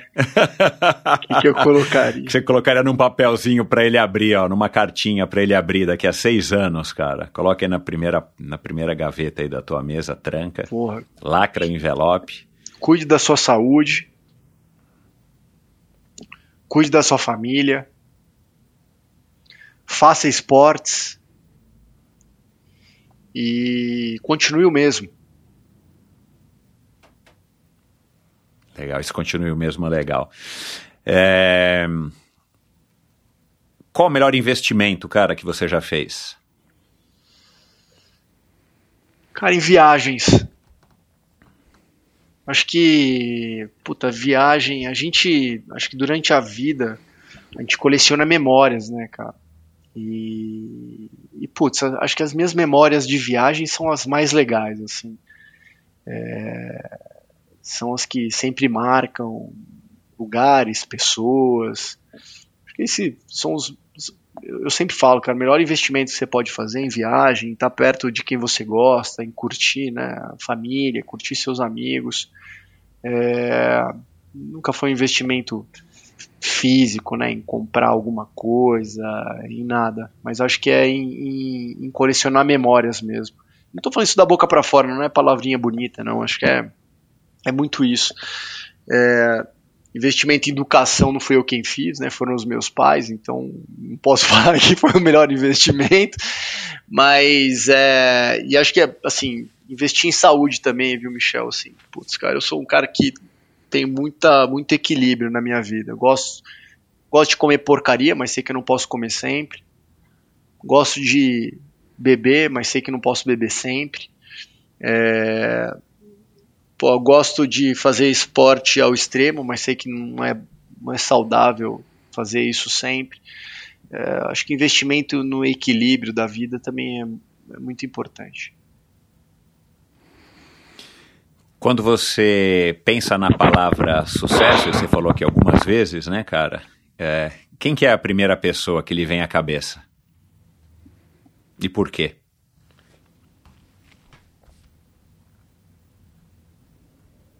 Porra, muito louco, né, cara? Eu... Você sabe que.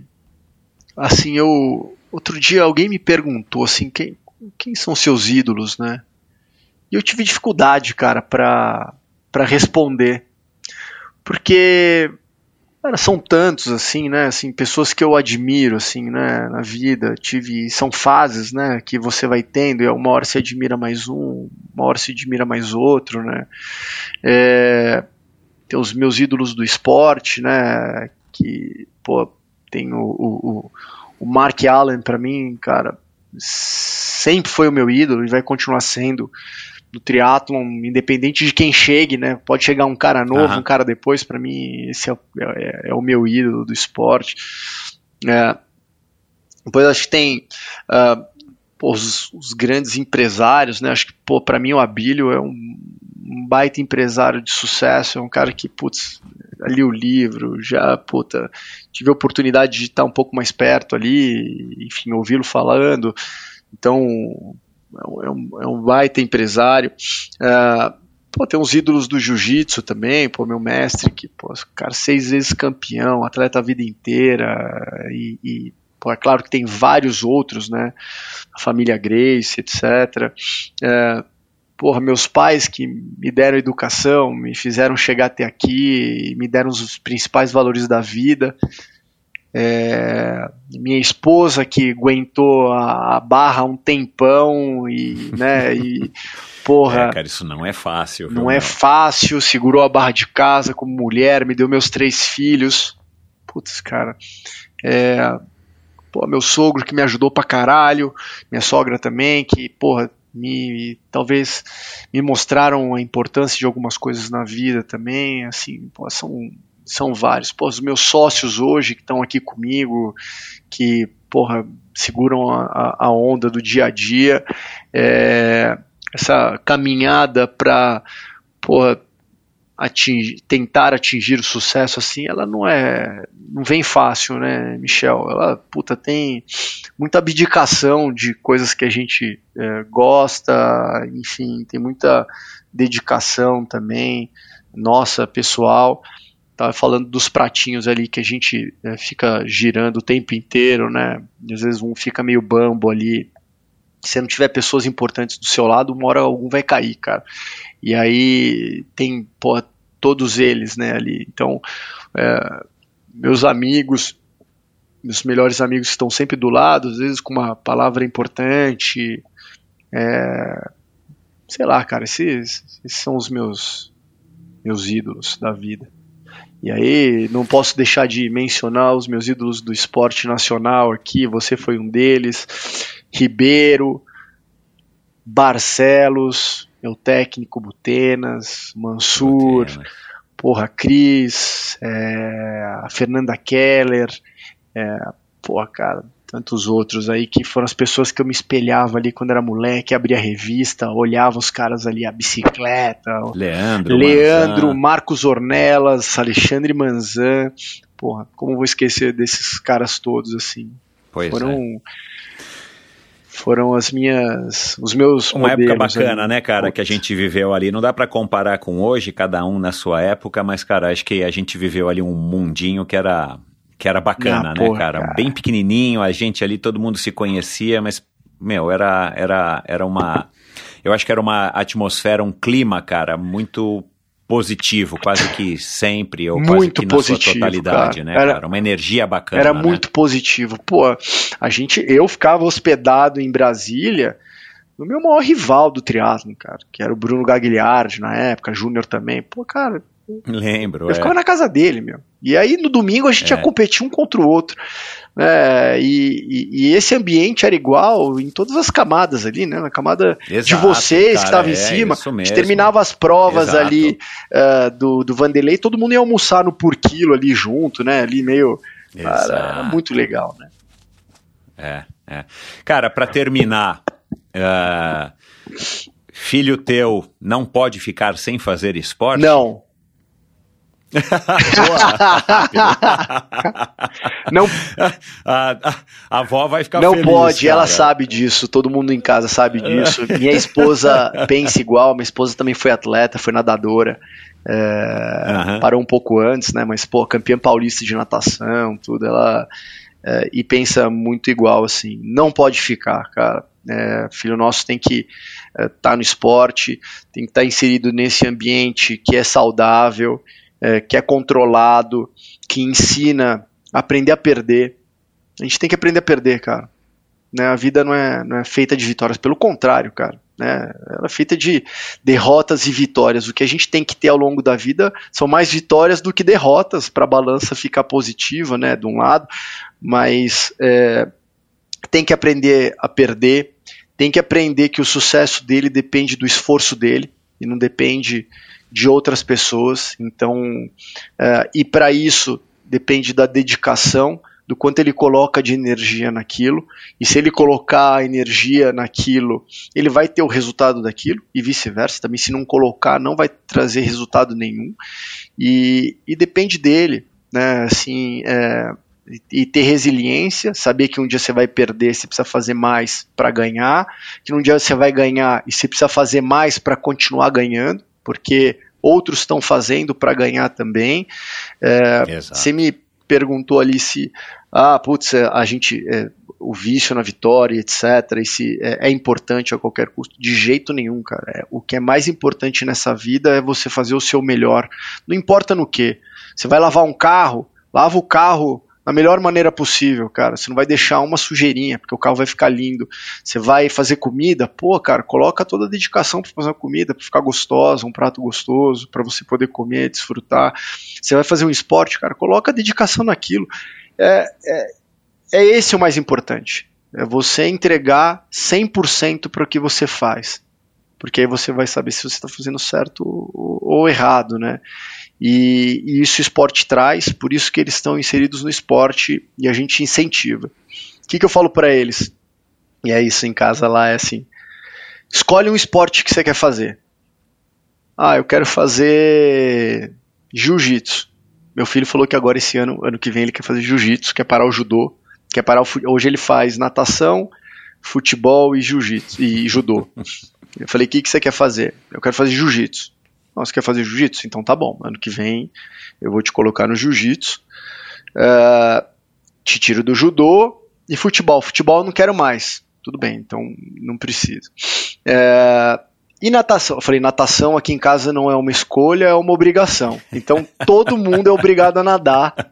Então, por que eu falo isso? Primeiro, é, pô, por segurança, todo mundo tem que aprender a nadar, nadar bem, enfrentar situações no mar, na água. A gente sempre tá na água, né? Vai pra praia, tá no mar, tem que aprender a se defender ali. Então é importante nadar. Quando todo mundo estiver nadando bem, seguro, mas pode escolher se eles querem continuar ou não. E, e é eles que vão escolher o esporte deles. É, a gente sempre vai orientar, né? Falar, ó, futebol, o ambiente não é muito bom realmente. Né? Minha mãe tinha razão. Uh, o polo, minha mãe não tinha razão, era um é. preconceito dela. Então, se vocês quiserem é, fazer. Eu, eu é. concordo. Não, eu, eu concordo em partes, porque, cara, a imagem realmente do, do, do, do, pessoal do polo aquático naquela época pode, pode não ter sido realmente uma imagem muito incentivadora. Mas era preconceituosa, era preconceituosa. preconceituosa né? era, era bullying era contra bullying o polo contra o polo aquático. Dia isso dá processo. Pois é. Então, bom, pode fazer polo, vocês podem fazer o que vocês quiserem. Pô, ainda mais no paulistano, cara, só Pô, tem gente bacana. Mas lá. se vocês escolherem, vocês têm que fazer aquele troço direito até o final. Terminar o ciclo. Tem que terminar o ciclo. então, filho meu não fica sem esporte, mas eles escolhem o que eles querem fazer e na intensidade que eles querem também, isso numa, numa imposição. Cara, show de bola, meu. Sensacional, adorei, cara. Obrigado, Porra, Akira. obrigado eu, cara. Foi muito legal bater esse papo contigo. Pô, sempre via um monte de gente sendo convidado. Falei, pô, será que um dia vão me convidar para participar da Endorfina e tal? Pô, cara. Mas, porra, obrigado, eu, cara, eu tô obrigado, na fila né? certa aí. Foram, pô, pessoas é, bem mais. Tá. com história bem mais legais. Olha lá, vamos respeitar a hierarquia, hierarquia. aqui, cara. Foi Fernando primeiro, já tive o, o Barcelos, porra, o Ribeiro. Meu o Leandro, o Manzan, o Butenas, caramba. o Núbio, o Marcos Paulo. Agora veio a sua Agora vez. Agora é a minha cara. vez, tô feliz pra caramba. é, feliz em falar com você também. Você é muito garoto pra perto da gente, né, cara? Então agora chegou a Pô, tua vez. Que nada, cara. E, e continuo procurando uma Merlin Extra Light pra mim. Eu não acho em nenhum lugar, nem no eBay. Não, fala com o Monteirinho. Vamos falar com Vamos o Monteiro. Falar. Ele tá afim de vender. Ele tá afim de vender. Mas é pequena, meu. O Monteiro tem 1,50m, cara. Não vai caber em mim. Você mede quanto? Eu não lembro. 1,82. 1,82. Ah, não, não, não dá. dá. Não dá. Mas sabe é, que eu, mas sabe lá. que eu achei. Quando a gente conversa, eu acho que eu sei quem pode ter. Boa, vamos lá. Sei que você gosta, já quebrou meia dúzia de Merlin extra. É o único cara é. que quebra Merlin da América Latina. mas tá tudo certo. Mas eu vou te dar, depois deixa a gente desligar aqui, eu vou te dar um, uma dica legal se você quer comprar uma bicicleta bacaninha de, tria, de não de triatlo, uma bicicleta de estrada para você dar suas pedaladas lá na ciclovia. Eu tenho a, uma, né? Eu tenho, mas a minha é meio Nutella, cara. É uma Trek dessas Emonda aí. Então, mas contra ah, tá. Bom, mas enfim, se você quiser uma de eu titânio, quero uma, uma bike legal. de titânio raiz, com Olha rodas lá. Roval, com Lembra, cara, Roval era uma super marca, cara. Era, vinha da, França, França. As, as, rodas, né? E agora virou esse negócio enorme é, da é. Specialized. É. Mas legal, cara, obrigado, meu. Foi. Demoramos, Demoramos. mas ficou legal, cara. Demais. Pelo menos eu adorei, meu. Obrigado. Obrigado, viu? Valeu, Michel. E a hora que você estiver fundando o banco, aí você volta aqui para contar como é que foi essa trajetória dos próximos. de, de, de, de 2023 até a fundação Pô, do banco. Vamos ver se. E se for esse ano também, vamos lá, a gente volta no final. Vamos ver se daqui seis anos eu abro o papel e falo: caramba, o banco foi fundado. Daí a gente volta. Olha lá. Legal, cara, parabéns e sucesso, Akira. Saúde, meu. Obrigado, viu? Obrigado de novo pelo convite, valeu. Valeu. E é isso, espero que você tenha curtido esse bate-papo aqui com o Eduardo Akira, um cara que, é, além de ser um cara muito bacana, com valores bem legais, ele conseguiu levar aí tudo o que ele aprendeu, que ele é, pegou da família dele para o lado do esporte e daí ele mesmo conseguiu transcender isso e levar não somente para o lado familiar, mas também para o lado esportivo. Isso é muito legal, você poder usar esses valores que são universais, que a gente acaba aprendendo através do esporte, você conseguir levar e aplicá-los para os outros aspectos da sua vida. Então, uma conversa sensacional. O Instagram do Akira é fechado, então se você quiser mandar uma mensagem para ele, se você quiser dizer que você curtiu, se você quiser perguntar alguma coisa, faça aí o convite. Eu acredito que ele vai aceitar, mas ele também não é um dos caras mais ligados aí no, no Instagram. De qualquer maneira, tente aí se você achar que vale a pena entrar em contato com ele. E a gente falou, na verdade, o Akira falou aqui de algumas pessoas que foram fundamentais na vida dele e que já passaram por aqui. Eu vou lembrar aqui agora do Marcelo Butenas, do Marcos Paulo Reis, do Núbio de Almeida, do Oscar Galindes e todos esses convidados você e todos os convidados do Endorfina você ouve aqui mesmo nessa plataforma onde você está acessando agora esse episódio, ou lá no meu site endorfinabr.com.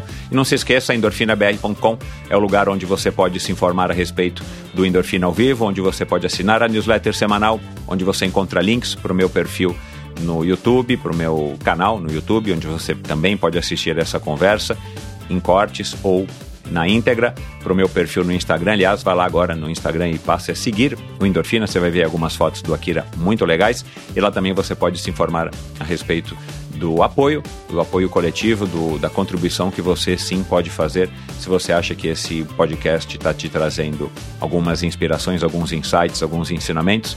Sua contribuição, além, claro, da sua audiência, é muito bem-vinda. E é isso, vamos lá então é, terminando mais esse episódio, o próximo episódio, um episódio incrível, você não perde por esperar, aliás, um episódio é, sensacional. Tô para gravar e adiei, gravei e adiei, gravei e adiei.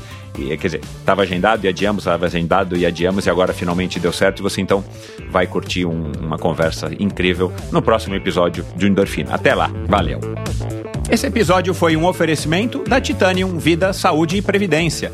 Com 20 anos de história, o comprometimento total com seus clientes e uma alta credibilidade, a Titanium oferece as melhores soluções em proteção e segurança que você encontra no mercado, com planos de seguro de vida, saúde e viagem. A Titanium oferece serviços para o seu bem-estar, como o seguro de vida resgatável, que além de resguardar e proteger o futuro das pessoas que você ama, te dá a opção de resgatar os valores em vida, e o seguro saúde, com cobertura mundial e livre escolha de médicos, clínicas e hospitais. Colocar a Titanium em seu futuro é uma escolha sensata. Aproveite os melhores momentos da vida com quem você ama, livre de preocupações com o amanhã. Siga e conheça mais sobre a Titanium através do seu perfil no Instagram, titanium.consultoria. Não conte com a sorte, conte com a Titanium. Obrigado por ouvir esse episódio do Endorfina. Acesse o endorfinabr.com, vá no post do episódio de hoje para conhecer um pouco mais sobre o meu convidado e alguns assuntos abordados em nossa conversa. Lá você ainda encontra todos os episódios do Endorfina. Siga o Endorfina BR no Instagram e confira imagens inéditas e inusitadas dos meus convidados. Participe enviando comentários e sugestões. Se você curtiu, colabore assinando Endorfina no seu agregador de podcasts preferido e compartilhando com seus amigos.